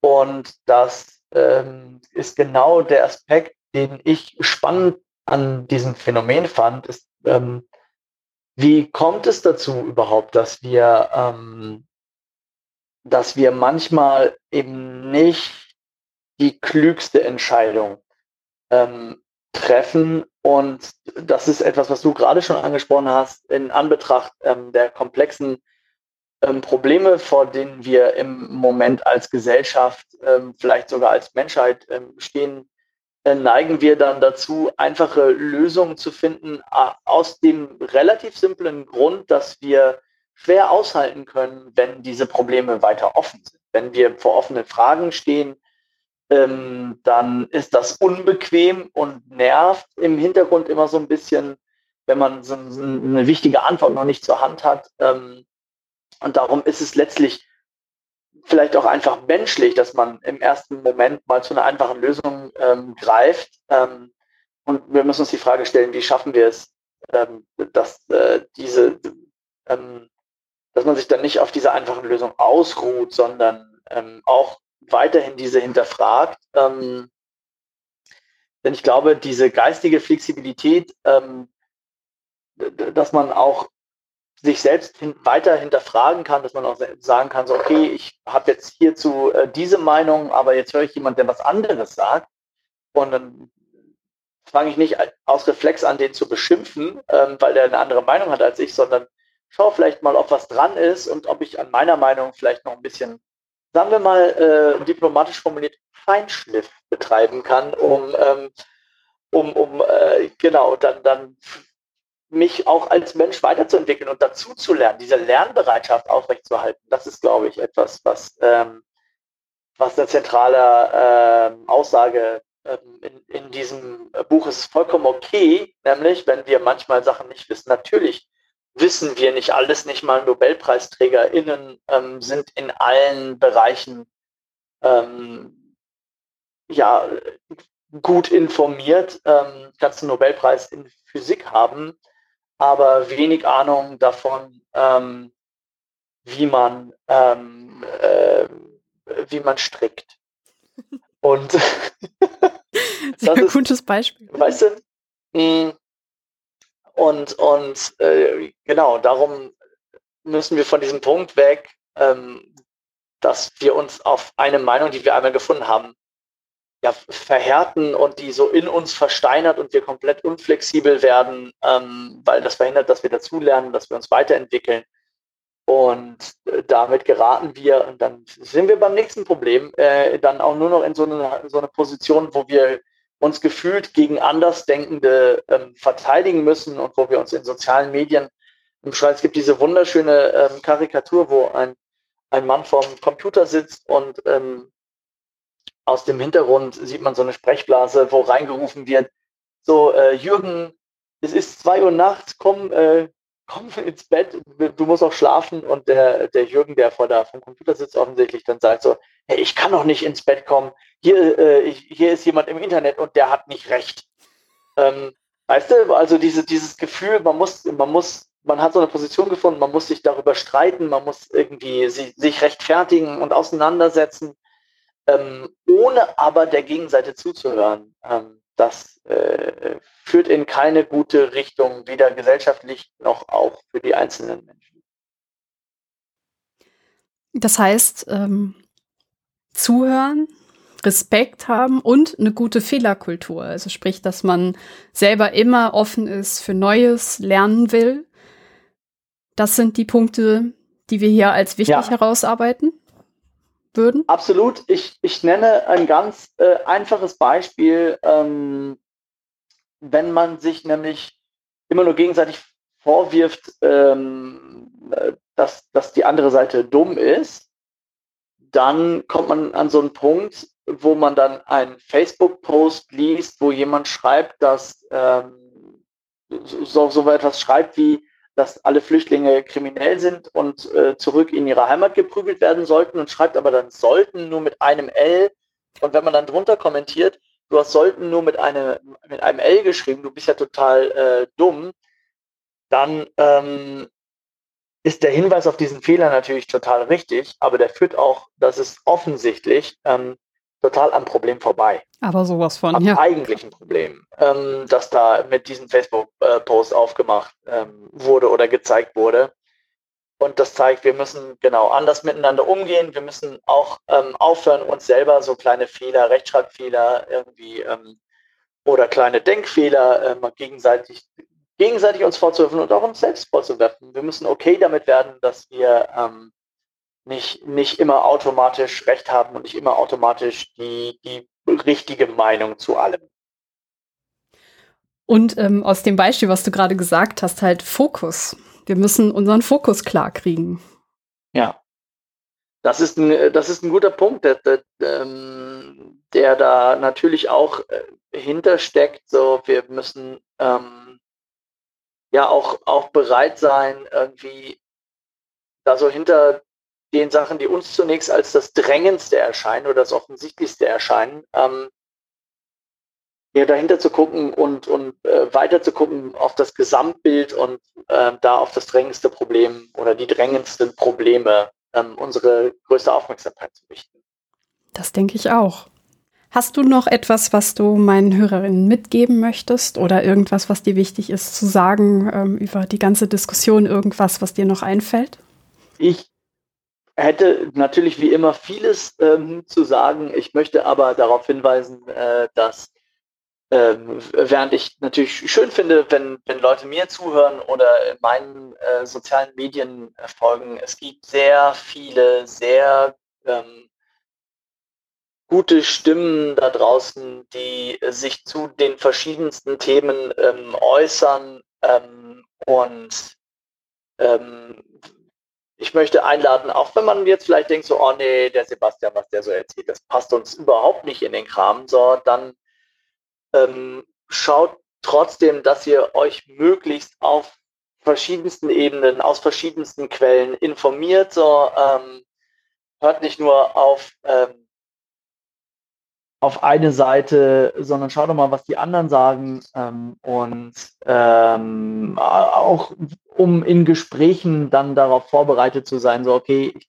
kenne vielleicht die Gegenargumente schon ähm, und äh, bildet euch eine, eine Meinung nicht nur, indem ihr eine Meinung, die ihr in einem Medium, das euch gefällt, ähm, lest, die diese dann übernehmt. Das gilt natürlich nicht nur für die Springerfresse, Springerfresse, genau, für die Springerpresse, hm. sondern es gilt natürlich auch ähm, für, du sollst auch nicht hingehen und dir ähm, von, von einer Schlagzeile, die du in der Zeit oder im Spiegel oder in der Süddeutschen liest, irgendwie ähm, sagen so, oh, diese Schlagzeile habe ich gelesen, das ist jetzt meine Meinung, weil das stand in der Zeitung, also muss das stimmen. wir müssen dahin kommen, dass wir ähm, genau, uns, uns äh, umfassend informieren und dazu, darum möchte ich, es klingt paradox, dazu einladen, ähm, man kann gerne mir zuhören, aber bitte nicht nur mir. Tunnelblick vermeiden, würde ich das jetzt nennen, was du gerade gesagt hast. Auf jeden Fall, genau. Das ist ein guter Ratschlag. Dann kommen wir nämlich auch schon zu meiner letzten Frage. Ähm, ich ja. habe eben den Text, ähm, wenn alles einfach wäre, angesprochen. Und ich bin ja, ja Physikerin und du erwähnst die Doktorarbeit über die quantenmechanische Relevanz von Freibier. Wurde diese ja. Arbeit mittlerweile geschrieben? Nein, die ist äh, nicht geschrieben worden. Ähm, aber Quantenmechanik ein sehr gutes Stichwort, auch wenn es um die Frage geht, wo die Grenzen der menschlichen Erkenntnisfähigkeit ähm, liegen. Ich greife das ja auch in dem Buch, äh, in, meinem, in meinem neuesten Buch ähm, auf und ähm, sage, da gibt es Sachen, die uns intuitiv erstmal als unbegreiflich erscheinen, Quantenphänomene. Man denkt so, hä, aber so funktioniert doch die Welt so, oder man, man kommt so an so einen Punkt, wo man denkt so, ähm, ja, aber wir müssen doch eine eindeutige Antwort finden. Das simpelste Beispiel ist wahrscheinlich, äh, wir müssen doch wissen können von einem Teilchen, wo es ist und welche Energie es hat oder mit welcher Geschwindigkeit es ist. Das muss man doch messen können. Und wenn dann aber ein, äh, eine Quantenphysikerin kommt und sagt so, ja, aber in dem Fall können wir nur eine von beiden Sachen wissen, ist das so so kontraintuitiv, ähm, dass man sagen muss, ja, vielleicht äh, sind unsere Gehirne gar nicht dafür angelegt, ähm, alles zu wissen, was man über die Welt ähm, rausfinden kann. Ähm, und wir kommen eben nur so und so weit mit unserem Versuch, uns ein Bild der Welt ähm, ähm, zu machen. Und in, insofern, nein, da, das ist noch nicht geschrieben worden, in, aber ich verfolge mit, äh, ich verfolge mit meinen laienhaften Physikkenntnissen sehr gespannt, ähm, äh, was da so, was herausgefunden wird ähm, und ähm, was zum Beispiel im Bereich der, der, der äh, Quantencomputer ähm, passiert. Da könnten wir jetzt, können wir jetzt super gerne ein Gespräch ähm, ein, ein nächstes Gespräch drüber führen, in dem ich dich dann interviewe. Sehr gerne. äh, mein Feld ist ja eher die Astrophysik, deswegen können wir über das ganz Große vor allem reden. Super gerne. Das können wir auch wirklich, ich finde es mega spannend. Ähm, ich kann, bringe ich noch ein Buch. Die kurze Geschichte der Zeit ist ein super zugängliches Buch. Ähm, ganz tolles Beispiel dafür, wie es, wie man es schaffen kann. Das ist vielleicht nicht der Weisheit letzter Schluss oder der aktuelle Forschungsstand drin so, aber das kann jede und jeder lesen, der sich für Physik interessiert und dann weiß danach mehr. Zumindest hat man die Fähigkeit gewonnen, die, die Fragen ein bisschen besser zu verstehen, die da verhandelt werden. Ja. Und ähm, so eine zugängliche Form der Wissenschaftskommunikation ähm, ist, glaube ich, was wir, was wir an, an vielen Stellen, ähm, an viel mehr Stellen noch brauchen. Ja, das würde ich auch so teilen. Dann bedanke ich mich ganz herzlich bei dir für die tollen Einblicke, die äh, sehr auf den Punkt gebrachten Meinungen. Es war mir eine große Freude. Es war mir eine ebenso große Freude. Danke für das Gespräch. Danke nochmal an Sebastian für das tolle Gespräch. Auch er hat herausgestellt, welch hohe Prio das Thema Klimakrise hat. Und auch ich nehme es so wahr, dass dieses Jahr gezeigt hat, dass da wenig bis gar nichts passiert. Das möchte ich mir jetzt noch einmal genauer angucken. Auch ich teile den Eindruck, dass unter den demokratischen Parteien und auch in vielen Ländern weltweit die Dringlichkeit verstanden wurde. Doch wie kann es sein, dass das Thema immer noch nicht die nötige Dringlichkeit bekommt? Ein Beispiel dafür ist die UN-Klimakonferenz. Die COP27 hat dieses Jahr stattgefunden. Auch da ist mit Verlaub nicht viel passiert. Ich habe den Astronom und Wissenschaftsjournalisten Florian Freistetter dazu gefragt. Er betreibt seit einiger Zeit den Podcast Das Klima und setzt sich dort mit dem IPCC-Bericht auseinander und hat ihn ganz gelesen. Er kennt sich also mit der wissenschaftlichen Sicht auf die Klimakrise bestens aus. Was die COP27, die 27. Klimakonferenz gebracht hat, ja, nicht viel. Details kann ich natürlich jetzt nicht äh, so entsprechend einschätzen, wie es die Leute können, die wirklich dabei waren, die wirklich mitverhandelt haben. Aber was man sieht, ist, dass tatsächlich nicht das passiert ist, was passieren musste. Es gab auch hier keine konkreten Beschlüsse, keine verbindlichen Beschlüsse. Es wurde auch wieder nur gesagt, ja, wir wollen halt, dass die fossilen Brennstoffe langsam mal verschwinden. Man hat nicht gesagt, die hören jetzt auf, wir hören jetzt auf damit und das ist der Plan, wie wir es aufhören, sondern es waren immer noch Absichtserklärungen, so wie in der Vergangenheit und Absichtserklärungen sind schön und gut, aber sie führen selten auch tatsächlich zu konkreten Aktionen. Und das zweite große Problem, das bei dieser Konferenz wieder nicht nachhaltig gelöst wurde, ist das der globalen Fairness, weil wir wissen ja recht gut, wer verantwortlich ist für die Lage, in der wir sind.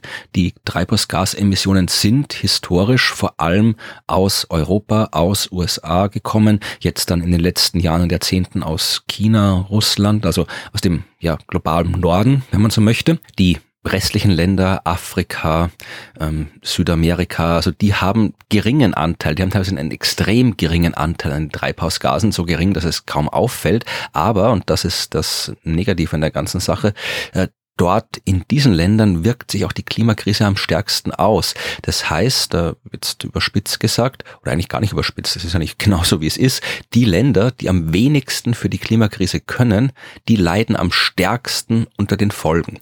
Und das ist natürlich ungerecht.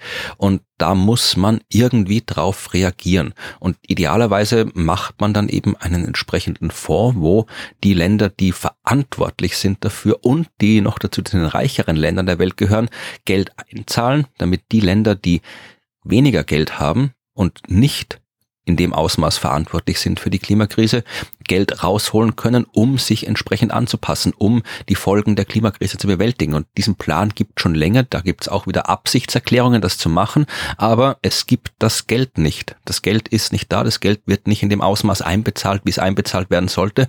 Und auch hier hat zwar jetzt die COP27 wieder Dinge beschlossen, es wurde beschlossen, dass es so einen Fonds geben soll, aber auch hier gibt es keine konkreten Regeln, wie, in welchem Ausmaß, von wem und vor allem wie verpflichtend dieses äh, Geld bereitgestellt werden soll. Also auch da Absichtserklärungen aber keine konkreten Maßnahmen. Und das ist halt das Problem.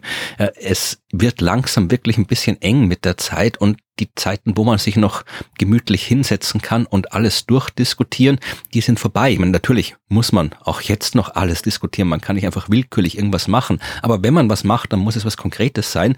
Äh, die Zeit, wo wir sagen können, wir warten halt jetzt ein bisschen ab und schauen uns das mal an, das, das, das funktioniert bald nicht mehr. Also bald wird uns die Entscheidung von außen, von der Umwelt, von der Natur, von der Klimakrise aufgezwungen. Noch haben wir ein Fenster, wo wir selbst handlungsfähig sind, wo wir selbst entscheiden können, wo wir selbst Handlungsmacht haben. Aber das Fenster wird bald zu sein. Dann wird uns die Realität die Entscheidung aufzwingen und alles, was dann passiert, wird halt sehr viel ungemütlicher, als wenn wir jetzt noch das Handlungsfenster nutzen könnten. Aber das tun wir halt leider viel zu wenig. Wir handeln nicht in dem Ausmaß, wie es notwendig wäre. Und das ist leider auch bei der COP27 passiert.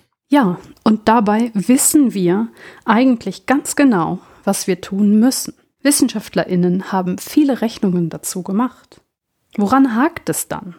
Als jemand, der zumindest den IPCC-Bericht komplett gelesen hat, die ganzen 10.000 Seiten und natürlich auch die normale Nachrichtenlage mitverfolgt, ist es natürlich schwer zu verstehen, weil wenn man das liest, was die Klimaforschung öffentlich verkündet, dann kann man sich eigentlich gar nicht vorstellen, wie man nichts tun kann. Also es ist so klar, so deutlich aus allen Aussagen der Wissenschaft, dass die schlechteste Option von allen ist, egal um welchen Bereich es geht, egal um welchen Bereich des Klimaschutzes es geht. Das Schlechteste ist immer nichts tun. Das Schlechteste ist immer abwarten. Ja, gut, geht natürlich immer noch schlechter. Wir könnten jetzt wieder anfangen, ja, Unmengen Kohlekraftwerke zu bauen. Das wäre noch schlechter als nichts tun. Aber wenn man die vernünftigen Optionen hernimmt, es ist immer schlecht und vor allem es ist auch immer teurer. Nichts tun ist immer teurer.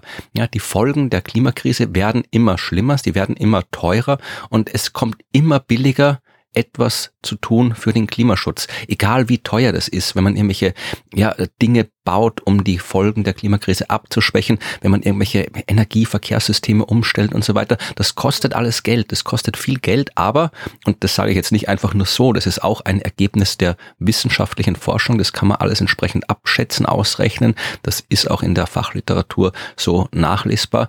Einfach nichts tun und abwarten ist immer teurer. Die Folgen sind so viel teurer als das, was man ausgeben muss, um diese Folgen einzuschränken. Das heißt, es lohnt sich aus allen Gründen was zu tun, selbst wenn einem die Umwelt komplett egal wäre, allein aus ja, wirtschaftlichen Überlegungen wäre es sinnvoll, so schnell wie möglich, so viel wie möglich zu tun und dass nichts passiert. Ja, das ist vermutlich ja eine unglückliche Mischung aus einerseits dem menschlichen Wesen, wenn nicht akut was ist, dann neigen wir dazu, alles so zu lassen, wie es ist, weil wir Angst davor haben, dass sich was ändern könnte.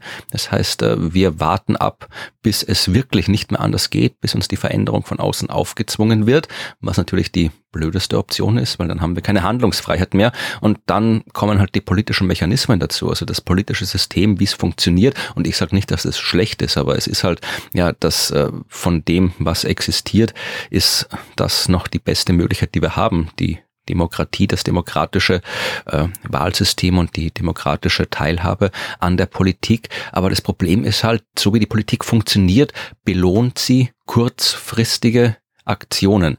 Ja, es wird belohnt, wenn ich etwas tue, wo die Auswirkungen sofort merkbar sind oder positiv wie negativ, wenn sie sofort merkbar sind und sie sind schlecht, dann wird man halt nicht belohnt, sondern wird vom Wahlvolk bestraft dafür. Aber es ist immer kurzfristig. Ich mache was in der Politik und dann schaue ich drauf, dass die Auswirkungen von dem, was ich gemacht habe, möglichst sofort passieren, weil das schlägt sich sofort in Umfrageergebnissen nieder, das schlägt sich sofort im politischen Kapital nieder, das schlägt sich dann auch sofort in Wahlergebnissen nieder und die Wahlergebnisse bringen dann die entsprechenden Posten, den entsprechenden Einfluss, all das, worum es geht in der Politik.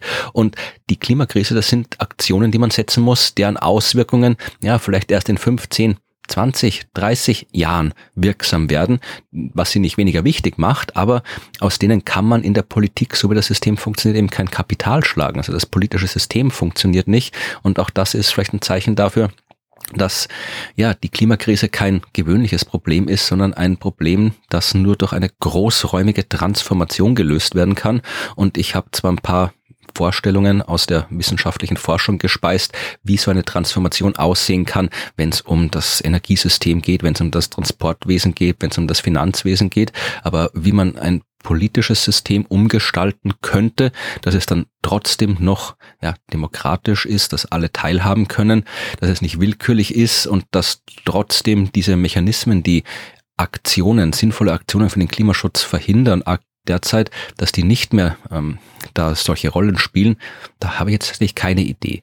Es bräuchte halt vermutlich tatsächlich einfach mehr Mut und weniger Populismus. Aber das ist leichter gesagt als getan, weil im Zweifelsfall entscheiden sich die Menschen dafür, so weiterzumachen wie bisher und bisher ist halt Populismus das, was unsere Politik beeinflusst. Ich teile den Eindruck von Florian. Und ich glaube auch, dass in Sachen Klimakrise die Wissenschaftsfeinde gar nicht so einen großen Einfluss haben. Vielmehr spielt die Komplexität der Situation, Alltagsprobleme, wie Sebastian 23 in unserem Gespräch herausgestellt hat, aber auch sowas wie fehlendes Interesse und auch falsche Vorstellungen eine große Rolle. Ich habe immer den Eindruck, dass die Leute denken, dass eine 4 Grad Erderwärmung einfach bedeutet, dass es im Sommer nicht mehr 30 Grad, sondern 34 Grad ist. Außerdem hat Florian recht. Dieses Problem erscheint einfach so, als wäre es möglich, das noch völlig vor sich herzuschieben. Und wenn Menschen die Chance haben, das zu tun, ein Problem vor sich herschieben, dann tun sie das in der Regel. Aber man muss festhalten, dass wir keine Wahl haben. Wir Menschen müssen zeitnah handeln und wir brauchen auch einen ganz klaren, ganz strikten Kurswandel. Nun, im Moment haben wir noch die Chance, das Ganze etwas abzumildern. Und am besten benutzen wir dafür die Erkenntnisse der Wissenschaft. Auch im Jahr 22 gab es wunderbare, interessante und spektakuläre Errungenschaften in der Wissenschaft. Forscherinnen haben Studien, Paper veröffentlicht zu den verschiedensten Themen und ich bin natürlich mal wieder einfach fasziniert davon, was dieses Jahr alles geschafft wurde. Ich habe für diese Sendung beispielhaft zwei Themen rausgesucht, um euch mitzunehmen in die Welt der Wissenschaft. Naja, es sind natürlich physikalische Themen. Das war aber auch irgendwie klar, oder? Mit dem Nobelpreis 2022 in Physik tauchen wir zum Beispiel in die faszinierende Welt der Quantenmechanik ein. Ich muss ja sagen, dieses Feld ist absolut irre, aber auch genauso unverständlich schon fast. Sich damit zu beschäftigen öffnet aber eine ganz neue Welt. Eine Welt, mit der man so im Alltag gar nichts zu tun hat, was sie aus meiner Sicht so faszinierend macht. Worum es bei dem Nobelpreis in diesem Jahr ging, erklärt euch der Physiker, Autor, Journalist und Wissenschaftskommunikator Florian Eigner. Der Physiknobelpreis 2022 wurde für Experimente zur Quantenverschränkung vergeben. Quantenverschränkung ist ein Phänomen, das in der Quantenphysik eine ganz, ganz zentrale, wichtige Rolle spielt. In unserem Alltag merken wir aber nichts davon. Das kommt in unserem Leben einfach nicht vor. Die Idee ist, die Quantenphysik erlaubt sogenannte Überlagerungszustände. Also wenn ein Teilchen verschiedene Zustände annehmen kann, dann sind auch Kombinationen dieser Zustände erlaubt. Also ein Atom kann sich zum Beispiel rechts herum oder links herum drehen und dann ist es auch möglich, dass es beides gleichzeitig macht, dass es einen Drehzustand hat, der gleichzeitig rechts herum und links herum ist und erst wenn ich dann messe, wie sich das Atom dreht, lege ich es fest auf entweder rechts herum oder links herum, aber bis dorthin, bis zur Messung kann es beides gleichzeitig sein. Wenn ich jetzt zwei verschränkte Teilchen habe, dann kann Folgendes passieren. Beide befinden sich in so einem Überlagerungszustand, aber wenn ich eines davon messe, lege ich damit gleichzeitig den Zustand beider Teilchen fest. Und das ist seltsam, denn es können zwei Teilchen quantenverschränkt sein, die sehr weit voneinander entfernt sind. Vielleicht ist eines dieser Teilchen bei mir im Labor und das andere Teilchen ist auf der anderen Seite der Welt, irgendwo bei jemand anderem. Und trotzdem ist es so, wenn ich das Teilchen bei mir messe, lege ich damit nicht nur seinen Zustand fest, sondern gleichzeitig auch den Zustand des anderen Teilchens. Das ist merkwürdig, dass eine Messung an einem Ort augenblicklich eine Auswirkung hat auf etwas, was sich ganz woanders befindet. Ich persönlich bin der Meinung, dass dieser Nobelpreis äh, gut vergeben wurde, dass das eine wirklich Nobelpreiswürdige Leistung ist. Denn äh, diese drei Personen, die den bekommen haben, heute haben wirklich über viele Jahre hinweg mit sehr komplizierten Experimenten äh, gezeigt, dass es diese Quantenverschränkung wirklich gibt und dass sie wirklich so seltsam ist, wie es klingt. Und es ist natürlich ein relativ grundlagenorientierter Nobelpreis. Es gab ja auch schon viel angewandtere Nobelpreise, die zum Beispiel vergeben wurden für eine Leuchtdiode. Da kann man sich was vorstellen, die kann man kaufen, die kann man angreifen. Oder auch für Lithium-Ionen-Akkus wurde schon ein Nobelpreis vergeben. Und ich finde das eigentlich schön, wenn man so ein bisschen Abwechslung hat zwischen eher angewandten Fortschritten und dann wieder Grundlagenforschung, die uns einfach besser verstehen lässt, wie unser Universum funktioniert. Für mich ist Wissenschaft immer eine Mischung aus Grundlagenforschung und angewandte Technik. Ich schließe mich also Florian an, dass eine Mischung sehr, sehr gut ist. Das Faszinierende an Grundlagenforschung ist, dass wir nicht nur verstehen, was mit unserer Welt los ist, wie wir funktionieren oder wie die Welt generell aufgebaut ist, im Großen und im Kleinen, wie wir jetzt zum Beispiel sehen in der Quantenmechanik. Nein, Grundlagenforschung ist noch viel, viel mehr, denn sie bieten die Grundlagen für Technologie, ohne Grundlagenforschung hätten wir nicht das GPS-System, die Telekommunikation oder auch Wetterdaten. Selbst das Ceran-Kochfeld. Das Material dafür wurde ursprünglich für ein Teleskop entwickelt. Wir können heute vielleicht noch gar nicht sagen, was wir mit den Erkenntnissen in der Grundlagenforschung alles noch erreichen können. Und ich bin neugierig auf das, was da noch kommen wird. Neugierig bin ich auch, wenn wir uns nun vom ganz Kleinen in das ganz Große begeben und uns die Artemis 1 Mission anschauen. Mit Artemis ist ein umfangreiches Mondprogramm gestartet. Dabei soll Artemis 1 zunächst einmal den Mond umrunden. Es geht darum, dass die Orion-Kapsel auf dem Space Launch System diesmal erst noch ohne Menschen drin, aber dazu kommen wir gleich noch, zum Mond fliegen soll, umrunden und wieder zurück zur Erde kommen. Warum ist das so cool? Naja, das hat damit zu tun, dass ich ja gerade schon gesagt habe, dass Orion erstmal ohne Menschen startet. So bleibt es natürlich nicht. Es soll mit diesem Programm das erste Mal seit 1972 wieder jemand auf dem Mond landen. Noch heute sagen viele PhysikerInnen, dass sie sich von dem Apollo-Programm in den 60ern und 70ern haben inspirieren lassen, dass das der Grund war, warum sie Physik studiert haben. Ich frage mich dann natürlich, wenn ich an Artemis denke, erleben wir, also meine Generation, nun auch einen solchen Moment? Jetzt mal abgesehen von der ja, PhysikerInnen-Community. Welche gesellschaftliche Relevanz hat ein solches Programm eigentlich? Und wie sieht das aus wissenschaftlicher Sicht aus? Gibt es da auch coole Forschung? Eine Einschätzung dazu habe ich von dem Astronom Florian Freistetter bekommen es wäre, glaube ich, ein bisschen zu viel, sich von Artemis-Programm das zu erhoffen, was damals in den 60er und 70er Jahren das Apollo-Programm geleistet hat. Also diese enorme Wirkung auf die Gesellschaft, die wird Artemis wahrscheinlich nicht haben. Also es wird nicht so sein, dass die Menschheit gemeinsam gebannt, äh, vor dem Fernseher sowieso nicht, aber wenn dann vor dem Internet sitzt und sich anschaut, wie die Menschen wieder zurück auf den Mond kommen. Äh, es wird aber natürlich äh, ein gewaltiges Ereignis sein, wenn dann mit Artemis 3, sofern die Mission dann tatsächlich zeitnah stattfindet in den nächsten paar Jahren, Menschen wieder auf dem Mond landen. Also das wird schon auch was mit der Gesellschaft machen. Was genau es machen wird, ist schwer vorherzusagen.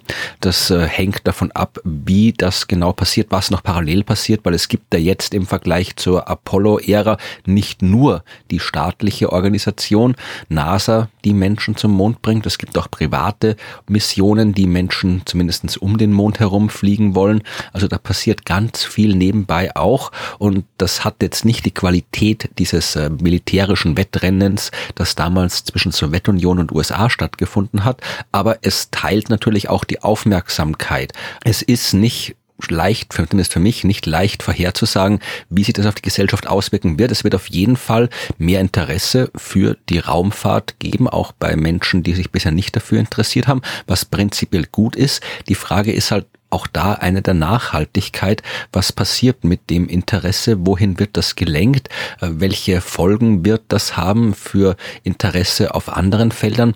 Das hängt halt davon ab, ne, wie die Medien sich damit beschäftigen, ob das auch wieder nur so ein ein Tagesthema ist oder vielleicht ein, ein Wochenthema, wo man halt einmal darüber berichtet und dann ist wieder was anderes relevant und dann wird das wieder irgendwie in der Versenkung verschwinden oder ob da wirklich auch ja eine nachhaltige Berichterstattung stattfindet. Aus wissenschaftlicher Sicht wird es natürlich auch spannend sein. Also allein mal die ganzen technischen Herausforderungen, die man da geleistet hat, um das Artemis-Programm möglich zu machen. Da sind ja auch neue technische Innovationen gemacht worden, auch neue wissenschaftliche Prinzipien sind gemacht worden. Also allein die Art und Weise, wie äh, die Orion-Kapsel bei Artemis 1 gelandet ist, diese Art und Weise hat man früher noch nie ausprobiert.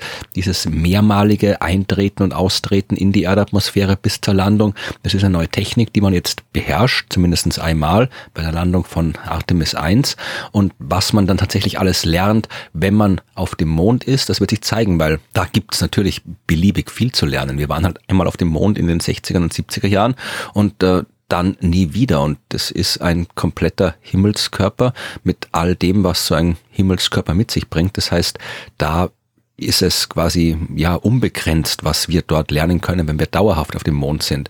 Wir lernen vor allem, wie man sich dauerhaft außerhalb der Erde aufhält. Die NASA plant ja auch eine Mondstation, also eine Raumbasis, die den Mond umkreist, wo sich Menschen dann auch dauerhaft oder zumindest länger aufhalten können. Und das ist schon qualitativ was anderes, als wenn sich die Menschen jetzt auf der internationalen Raumstation aufhalten, ein paar hundert Kilometer entfernt von der Erde. Das ist natürlich auch relevant, da passiert auch viel wichtige Forschung, aber dann hat man eben eine Station, die ein paar hunderttausend Kilometer von der Erde entfernt ist. Und das ist schon was ganz anderes. Da muss man ein ganz anderes ja, Verhalten lernen. Man muss äh, lernen, wie man zurechtkommt, ohne dass man sofort zur Erde zurück kann kann, wenn was ist. Also ich glaube, das ist zu umfassend, um jetzt schon so sagen zu können, konkret, was werden wir lernen dadurch. Aber sicher ist auf jeden Fall, dass wir was lernen. Und das ist ja das Schöne an der Wissenschaft, dass wir dann auch Dinge lernen, von denen wir noch nicht wissen, dass wir sie lernen können.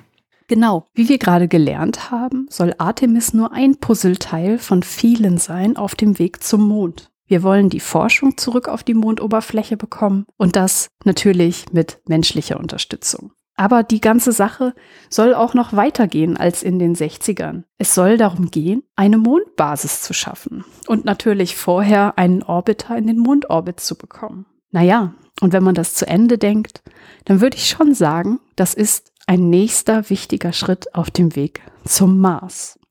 Wie cool wäre es, wenn wir es zeitnah schaffen, Menschen auf den Mars zu bekommen? Ich finde das irre. Nicht nur, dass Raumfahrt an sich total faszinierend ist. Ja, sowas weckt auch einfach den Entdeckergeist in mir. Und von der, und von der total coolen Forschung mal abgesehen. Wir haben in Bezug auf den Mond noch so viele offene Fragen. Sei es, dass man die Entstehungstheorie weiter untermauern möchte. Oder man möchte gucken, wie viel Helium-3 wirklich auf der Oberfläche ist. Ihr wisst ja sicherlich alle, dass es diesen Hype um Helium-3 auf der Mondoberfläche gibt. Viele WissenschaftlerInnen sind da skeptisch, ob man wirklich so viel Helium-3 findet, wie man hofft und ob man Helium-3 dann auch wirklich so gut für die Energieerzeugung nutzen kann. Aber um das rauszufinden, müssen wir die Oberfläche untersuchen und müssen weitere Forschung machen. Was ich ganz persönlich auch mega interessant finde, ist, dass man gerne die Oberfläche weiter untersuchen möchte, als man es in den 70ern getan hat. Zum Beispiel würde man gerne verstehen, ob ja an den Polkappen, insbesondere am Südpol, ob da Wasser ist. Mit dem Wasser könnte man dann Sauerstoff produzieren.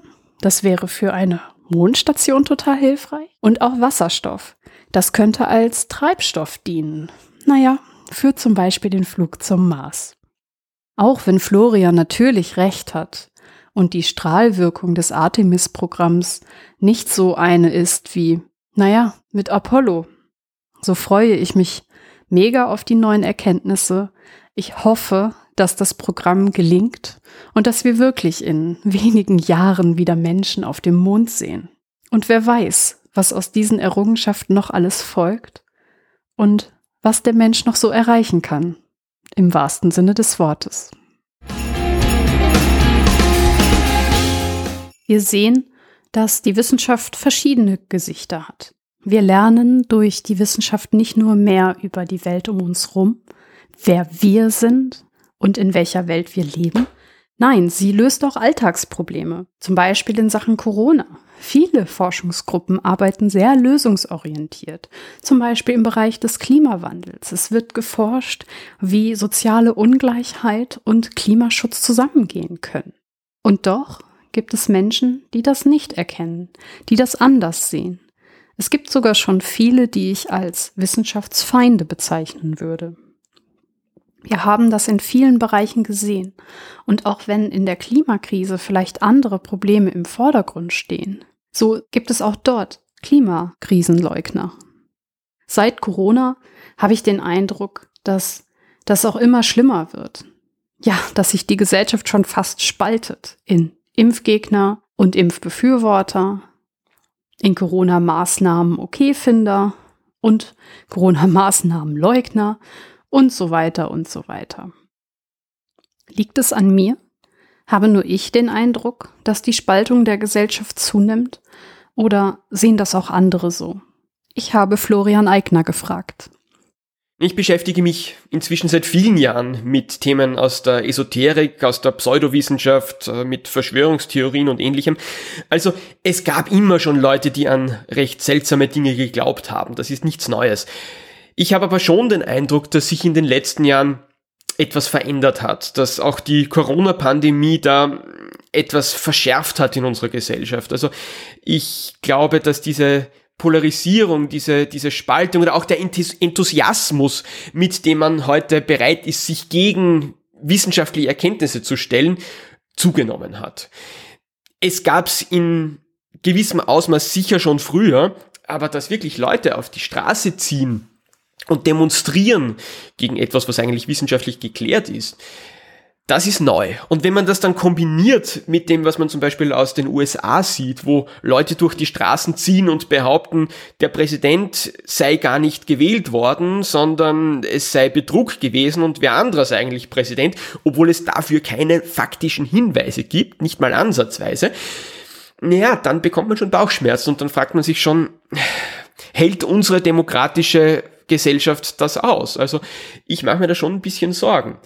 Und wie man dieses Problem lösen kann, ist natürlich extrem schwer zu sagen. Wenn ich das wüsste, wenn ich da eine klare Antwort hätte, dann wäre ich wahrscheinlich weltberühmt. Aber ich glaube, ein wichtiger Punkt ist, dass wir rote Linien ziehen zwischen dem, was akzeptabel ist und dem, was eindeutig nicht mehr akzeptabel ist, dass wir aber auch sehr genau überlegen, wo wir diese roten Linien ziehen. Es gibt Extremisten irgendwo am Rand des Spektrums, bei denen muss man wirklich sagen, nein, so geht das nicht, mit dir diskutiere ich auch nicht, du liegst einfach falsch. Wir dürfen nur nicht den Fehler machen, und ich glaube, der passiert leider relativ häufig, dass wir diese rote Linie direkt neben uns ziehen. Dass wir sagen, jeder, der da ein bisschen hm, stärker auf jener Seite ist als wir selber, ist schon inakzeptabel. Und das geht nicht. Wir sollten schon diese roten Linien haben, aber wir sollten, glaube ich, relativ großzügig sein, darin, wo wir sie ziehen. Und auch wenn jetzt jemand zum Beispiel sich nicht impfen lassen möchte und Bedenken hat, heißt das ja nicht sofort, dass das ein radikaler, gefährlicher Impfgegner ist, sondern vielleicht sind das Leute, ja, mit denen man einfach mal reden muss, die äh, vielleicht sogar berechtigte Ängste haben, die äh, gewisse Fakten noch nicht wissen oder falsch einordnen. Das ist ja in Ordnung. Dann gibt's allerdings auch tatsächlich demokratiefeindliche Leute, die ja eben durch die Straßen ziehen mit Fahnen und Bannern und wirklich gefährliche Dinge fordern. Und ich glaube, da muss man unterscheiden. Man muss großzügig sein, nicht alle seine Gegner gleich in den Topf des Extremismus zu werfen, aber dort, wo es wirklich Extremismus gibt, dort muss man auch mal hart sein und sagen, nein, Was du sagst, ist einfach falsch. Dem kann ich mich nur anschließen. Hass und Angst bringt uns nicht weiter. Aber auch Dogmatismus und Besserwisserei nicht. Die roten Grenzen liegen für mich auch noch beim Thema Toleranz, Menschenrechte und Respekt. Jedem stehen Menschenrechte zu, jedem gebührt Respekt. Und das ist ein ganz wichtiges Ziel. Und das sollten wir uns auch nicht nehmen lassen, wenn andere Gruppen sich radikalisieren und Hass verbreiten. Aber genauso ist es mir wichtig, den Wissenschaftsfeinden etwas entgegenzustellen. Sinn von Unsinn zu unterscheiden und Fakten als Fakten anzuerkennen. Ich werde auch im nächsten Jahr meinen Teil dazu beitragen, um Wissenschaft und Fakten einzuordnen. Ich finde, Weihnachten ist eine tolle Gelegenheit, um mal wieder aufeinander zuzugehen, um zu reflektieren und vielleicht auch zu überlegen, was man selber dazu beitragen kann, um den Hass einzudämmen. In diesem Sinne möchte ich mich nun für das tolle Jahr mit euch bedanken, für die Zeit, die ihr euch für meine Folgen genommen habt, für die Kommentare, für die Bewertungen bei Spotify und in anderen Portalen. Ich weiß das sehr zu schätzen und bin froh, eine Community wie euch zu haben. Es macht einfach super viel Spaß, für euch Content zu produzieren und überhaupt, ihr wisst schon. Ja, und nun bleibt mir nicht mehr, als euch schöne Weihnachten zu wünschen. Eine tolle Jahresendzeit und einen guten Start in das neue Jahr. Danke fürs Zuhören und tschüss.